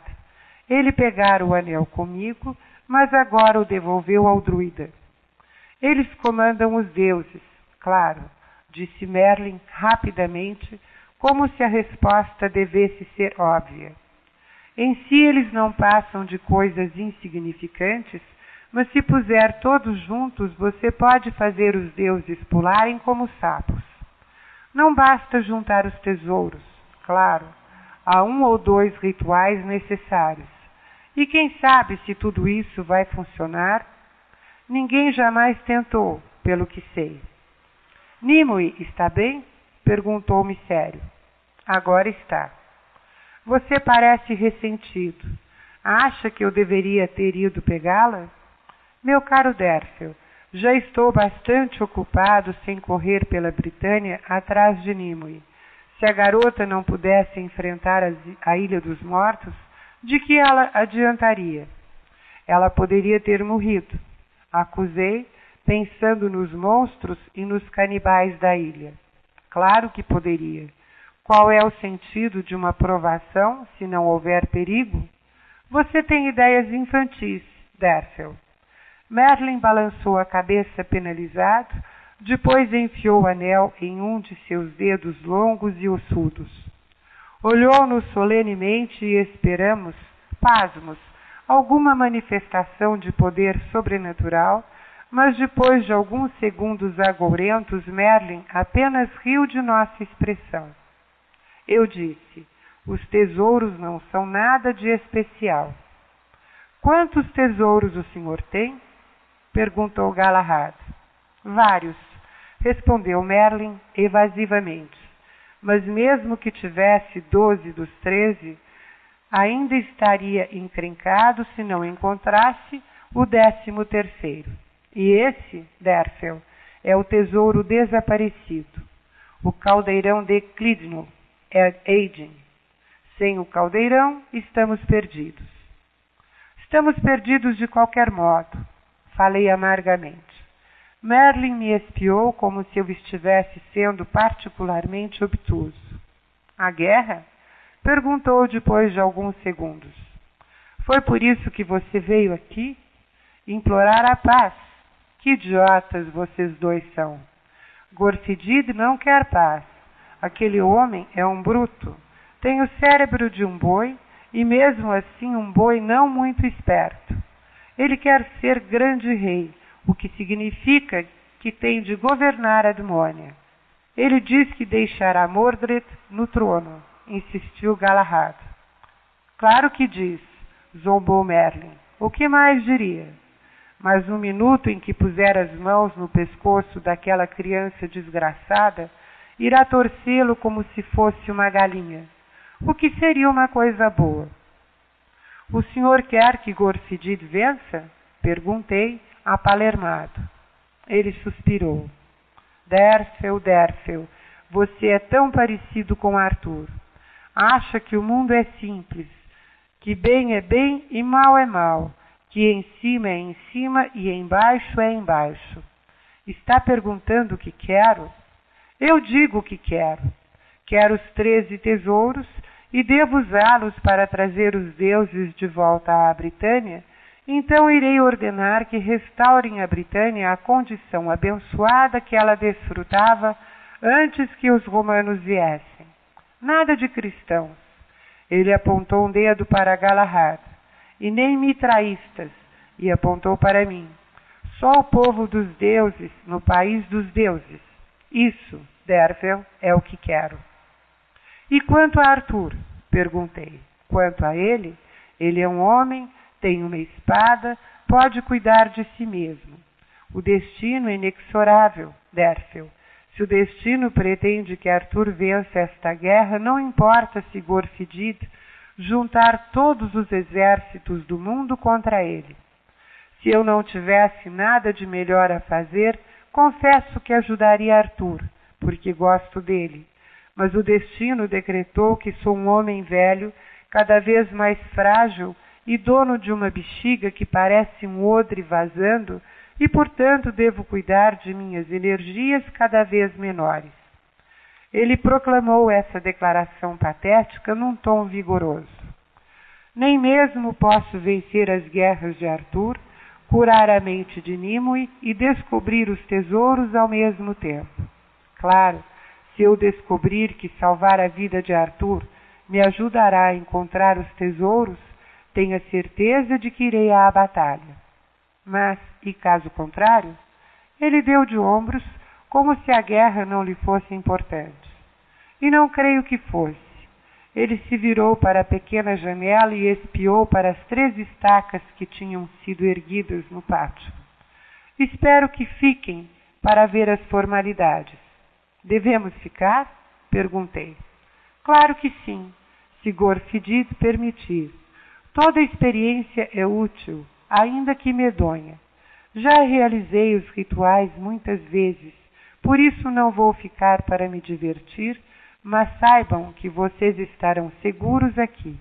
Transformo o gorfedido numa lesma se ele tocar um fio de suas cabeças tolas, mas agora tenho de ir. Yorwet acha que há uma mulher na fronteira de Demétia que pode se lembrar de alguma coisa útil. Se ela estiver viva, claro, e mantiver a memória. Odeio falar com velhas. Elas ficam tão agradecidas pela companhia que não param de matraquear e, além disso, nunca se atêm ao assunto. Que perspectiva! Diga Nimue que estou ansioso para vê-la. E com estas palavras ele saiu pela porta e foi andando pelo pátio interno da fortaleza. O céu se nublou naquela tarde, uma chuvinha cinza e medonha encharcou forte antes do crepúsculo.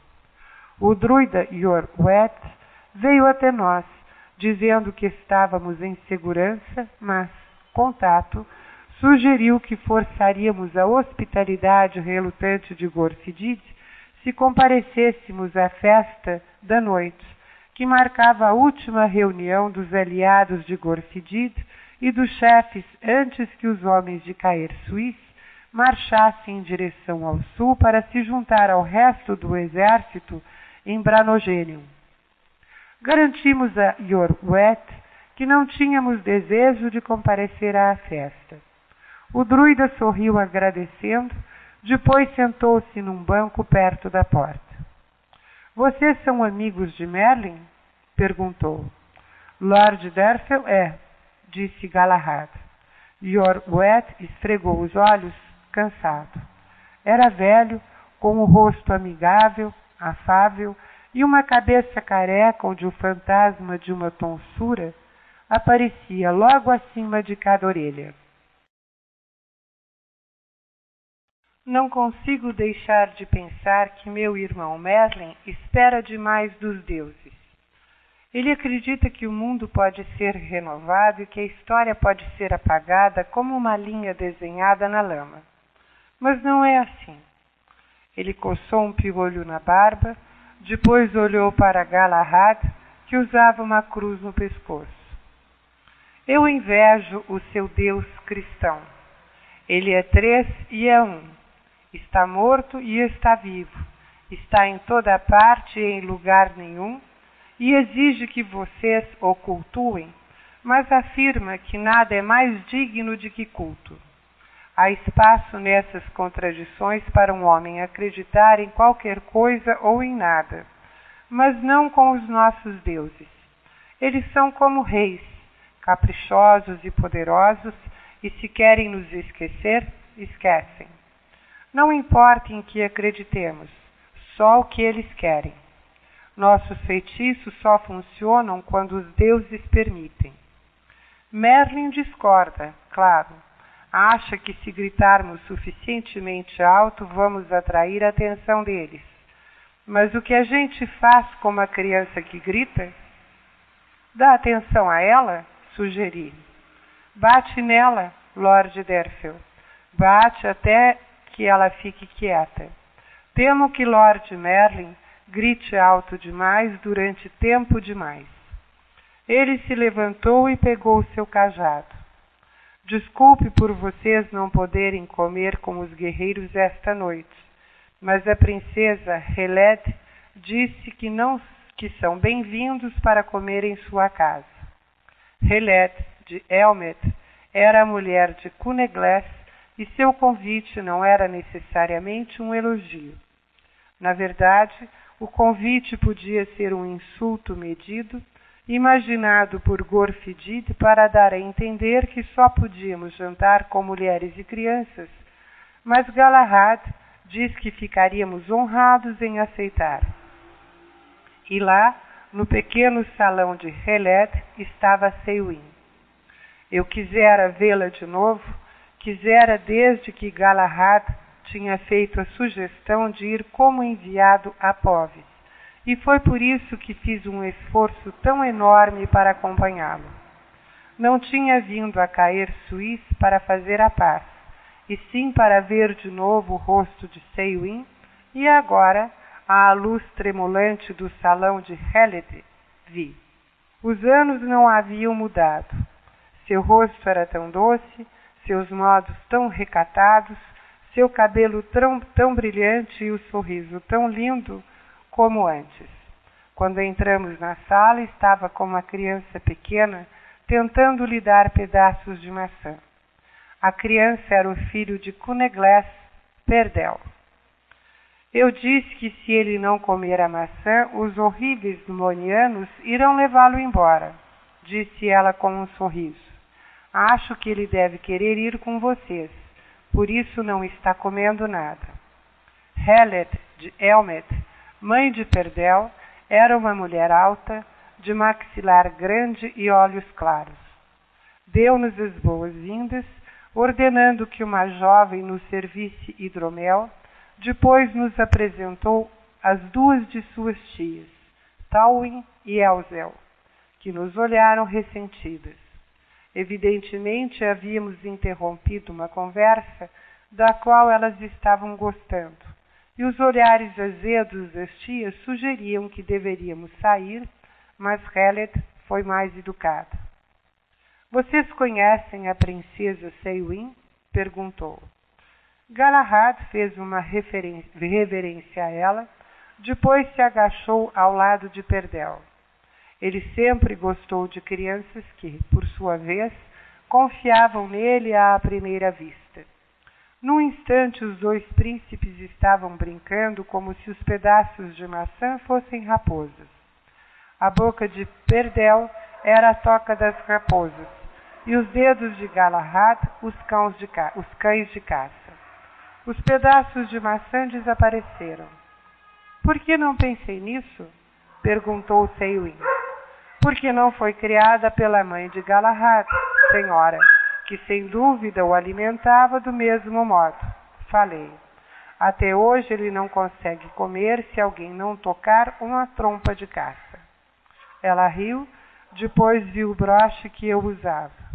Prendeu o fôlego, ruborizou-se por um instante, pensei ter cometido um erro gigantesco. Depois ela sorriu. Devo lembrar-me de você, Lord Derfel. Não, senhora, eu era muito jovem. E você o guardou? perguntou ela, aparentemente perplexa porque alguém mantinha um de seus presentes como um tesouro. Guardei, senhora, mesmo quando perdi tudo o mais. A princesa Helet nos interrompeu perguntando o que nos havia trazido a cair Suíça. Tenho certeza de que ela já sabia, mas era polido da parte de uma princesa fingir que estava fora do conselho dos homens. Respondi dizendo que tínhamos sido mandados para determinar se a guerra era inevitável. E é? perguntou a princesa com preocupação compreensível, porque na manhã seguinte seu marido iria para o sul em direção ao inimigo. Infelizmente, senhora, é o que parece. É tudo culpa de Arthur, disse firmemente a princesa Helet, e suas tias assentiram com vigor. Acho que Arthur concorda com a senhora, falei, e que ele lamenta isso. Então por que luta conosco? Porque jurou manter Mordred no trono, senhora. Meu sogro jamais despojaria o herdeiro de Uther, disse Hellet impetuosamente. Lord Derfel quase perdeu a cabeça quando teve esta conversa de manhã disse Seiwin maliciosamente. Lord Derfel manteve a cabeça porque, amado pelos deuses, interveio Galahad, levantando os olhos depois da última caça à raposa. Não pelo seu, príncipe, perguntou Hellet incisivamente. Meu Deus ama todas as pessoas, senhora. Quer dizer que ele não faz discriminação? Gargalhou. Comemos ganso, galinha, lebre e veado, e nos serviram um vinho pavoroso que devia estar guardado há tempo demais, desde que fora trazido à Britânia. Depois da refeição, passamos para divãs almofadados e uma arpista tocou para nós. Os divãs eram móveis de um salão de mulher e Galahad e eu ficamos desconfortáveis porque eram baixos e macios Mas eu estava bastante feliz porque havia me certificado de ocupar um perto de Seiwin. Durante um tempo sentei-me com as costas eretas, mas depois me apoiei num cotovelo para falar baixo com ela. Elogiei-a pelo noivado com Gundleus. Ela me lançou um olhar divertido. Parece um cortesão falando. Às vezes sou forçado a ser cortesão, senhora. Preferiria que eu fosse um guerreiro? Ela se recostou apoiando-se num cotovelo para que pudéssemos falar sem atrapalhar a música, e sua proximidade fez com que meus sentimentos parecessem flutuar em fumaça. Meu senhor Gundleus exigiu minha mão co como preço de seu exército nesta próxima guerra, disse ela em voz baixa. Então o exército dele é o mais valioso da Britânia? Ela não sorriu do elogio, mas manteve os olhos fixos nos meus. É verdade que ele matou Norvena? A brusquidão da pergunta me, pergun me perturbou. O que ele disse, senhora? Perguntei em vez de responder diretamente. Ele disse, e a voz dela ficou ainda mais baixa, de modo que eu mal consegui ouvir as palavras que seus homens foram atacados e que na confusão ela morreu. Diz que foi um acidente. Olhei para a jovem que tocava a harpa. As tias estavam furiosas para nós, olhavam furiosas para nós dois, mas Khaled parecia não se preocupar com a conversa. Galahad ouvia a música com um braço em volta do adormecido perdão. Eu estava no Thor naquele dia, senhora, falei, virando-me de novo para Seiwin. E decidi que sua objetividade merecia uma resposta objetiva. Norvena se ajoelhou, dando-lhe as boas-vindas, senhora, e ele passou a espada pela garganta dela. Vi acontecer. Seu rosto se endureceu por um segundo. As luzes tremulantes davam cor à sua pele clara e criavam sombras suaves nas bochechas e sob o lábio inferior. Ela estava usando um rico vestido de linho azul, enfeitado com a pele branco prateada e pintalgada de preto de um arminho. Um torque de prata circulava o pescoço, havia argolas de prata nas orelhas e pensei em como a prata combinava bem com seu cabelo brilhante. Ela deu um pequeno suspiro. Eu temia ouvir esta verdade, mas ser princesa significa que devo me casar com quem for mais útil e não com quem eu queira. Ela virou a cabeça para a musicista durante um tempo, depois se inclinou de novo para perto de mim. Meu pai diz que esta guerra é por causa da minha honra, falou nervosamente. É mesmo? Para ele, senhora, sim mas posso dizer que Arthur lamenta o mal que lhe causou. Ela fez uma leve careta. O assunto era claramente doloroso, mas ela não podia descartá-lo, porque a rejeição de Arthur mudara a vida de Seiwin de um modo muito mais sutil e triste do que jamais mudara a dele. Arthur saíra para a felicidade de um casamento ao passo que ela fora deixada para sofrer as longas lamentações e descobrir as respostas dolorosas que, evidentemente, não tinham sido encontradas. Você o entende? perguntou ela depois de um tempo. Não entendi na época, senhora. Achei que ele era um tolo. Foi o que todos achamos. E agora? Seus olhos azuis estavam fixos nos meus. Pensei por alguns segundos. Acho, senhora, que pela primeira vez na vida Arthur foi golpeado por uma loucura que ele não pôde controlar. O amor? Olhei-a e disse a mim mesmo que não estava apaixonado por ela e que seu broche era um talismã apanhado aleatoriamente. Disse a mim mesmo que ela era uma princesa e eu filho de uma escrava. Sim, senhora. Você entende essa loucura? Eu não tinha consciência de coisa alguma na sala, exceto Sayuin, a princesa Helet, o príncipe adormecido, Galahad, as tias, a arpista, nenhum deles existia para mim. Assim como os tecidos pendurados nas paredes ou os suportes de bronzes nas lamparinas. Só tinha consciência dos olhos grandes e tristes de Seuim e de meu coração batendo. Entendo que é possível olhar nos olhos de alguém, ouvir-me dizendo, e de súbito saber que a vida será impossível sem eles. Saber que a voz da pessoa pode fazer seu coração falhar e que a companhia dessa pessoa é tudo que sua felicidade pode desejar e que a ausência dela deixará sua alma solitária, desolada e perdida. Ela ficou quieta durante um tempo, apenas me olhando com uma expressão ligeiramente perplexa. Isso já lhe aconteceu, Lord Derfel? perguntou enfim. Hesitei. Sabia quais eram as palavras que minha alma queria dizer e sabia as palavras que minha posição deveria me fazer dizer. Mas então disse a mim mesmo que um guerreiro não florescia com a timidez, e deixei que a alma governasse minha língua. Nunca aconteceu até este momento, senhora. Foi necessário mais coragem para fazer esta declaração do que eu jamais necessitara para romper uma parede de escudos. Ela imediatamente olhou para o outro lado e se sentou impertigada.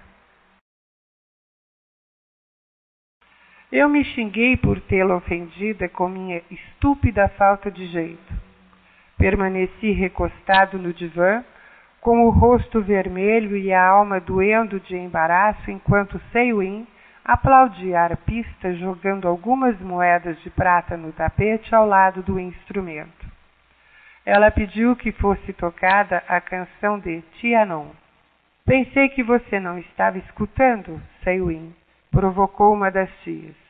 Estou, Touin, estou, e estou sentindo grande prazer em tudo que ouço, disse Seiwin, e de súbito me senti como um homem se sente quando uma parede de escudos desmorona.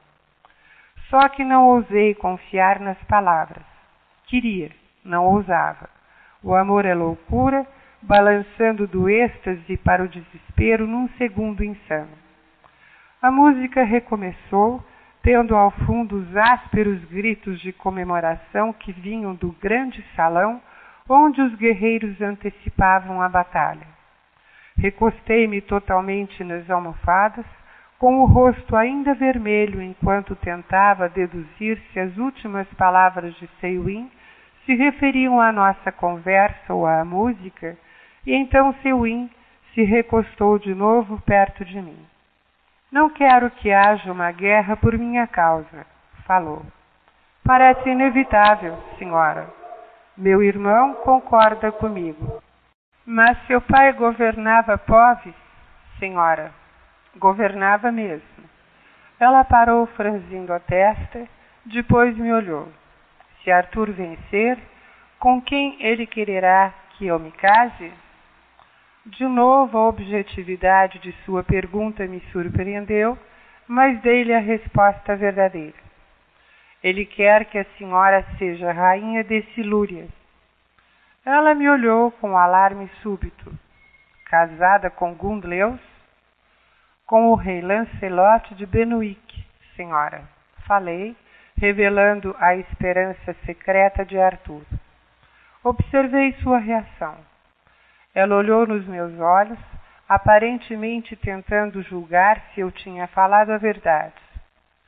Dizem que Lancelot é um grande guerreiro, comentou depois de um tempo e com uma falta de entusiasmo que aqueceu meu coração. Dizem isso, senhora, sim. Ela ficou quieta de novo. Apoiou-se no cotovelo e olhou as mãos da arpista passar sobre as cordas e a observei. Diga, Arthur, falou depois de um tempo, e sem olhar para mim, que não guardo rancor. E diga outra coisa. Ela parou de súbito. Sim, senhora. Diga que se ele ganhar, ela se virou e passou um dos dedos esguios pelo espaço entre nossos divãs para tocar as costas da minha mão, mostrando como as palavras eram importantes. Que se Arthur ganhar, repetiu, implorarei pela proteção dele. Direi, senhora. Falei, depois parei com o coração cheio. E juro que também darei a minha, com toda honra. Ela manteve o dedo na minha mão, um toque tão leve quanto a respiração do príncipe adormecido. Talvez eu o faça cumprir este juramento, Lord Derfel, disse ela, com os olhos nos meus. Até o tempo se acabar e mais além, este juramento será verdadeiro, senhora. Ela sorriu, afastou a mão e sentou-se empertigada. E naquela noite fui para a cama num atordoamento de confusão, esperança, estupidez, apreensão, medo e deleite. Porque, como Arthur, eu viera a cair suíço e fora golpeado pelo amor. Fim do CD MP3 2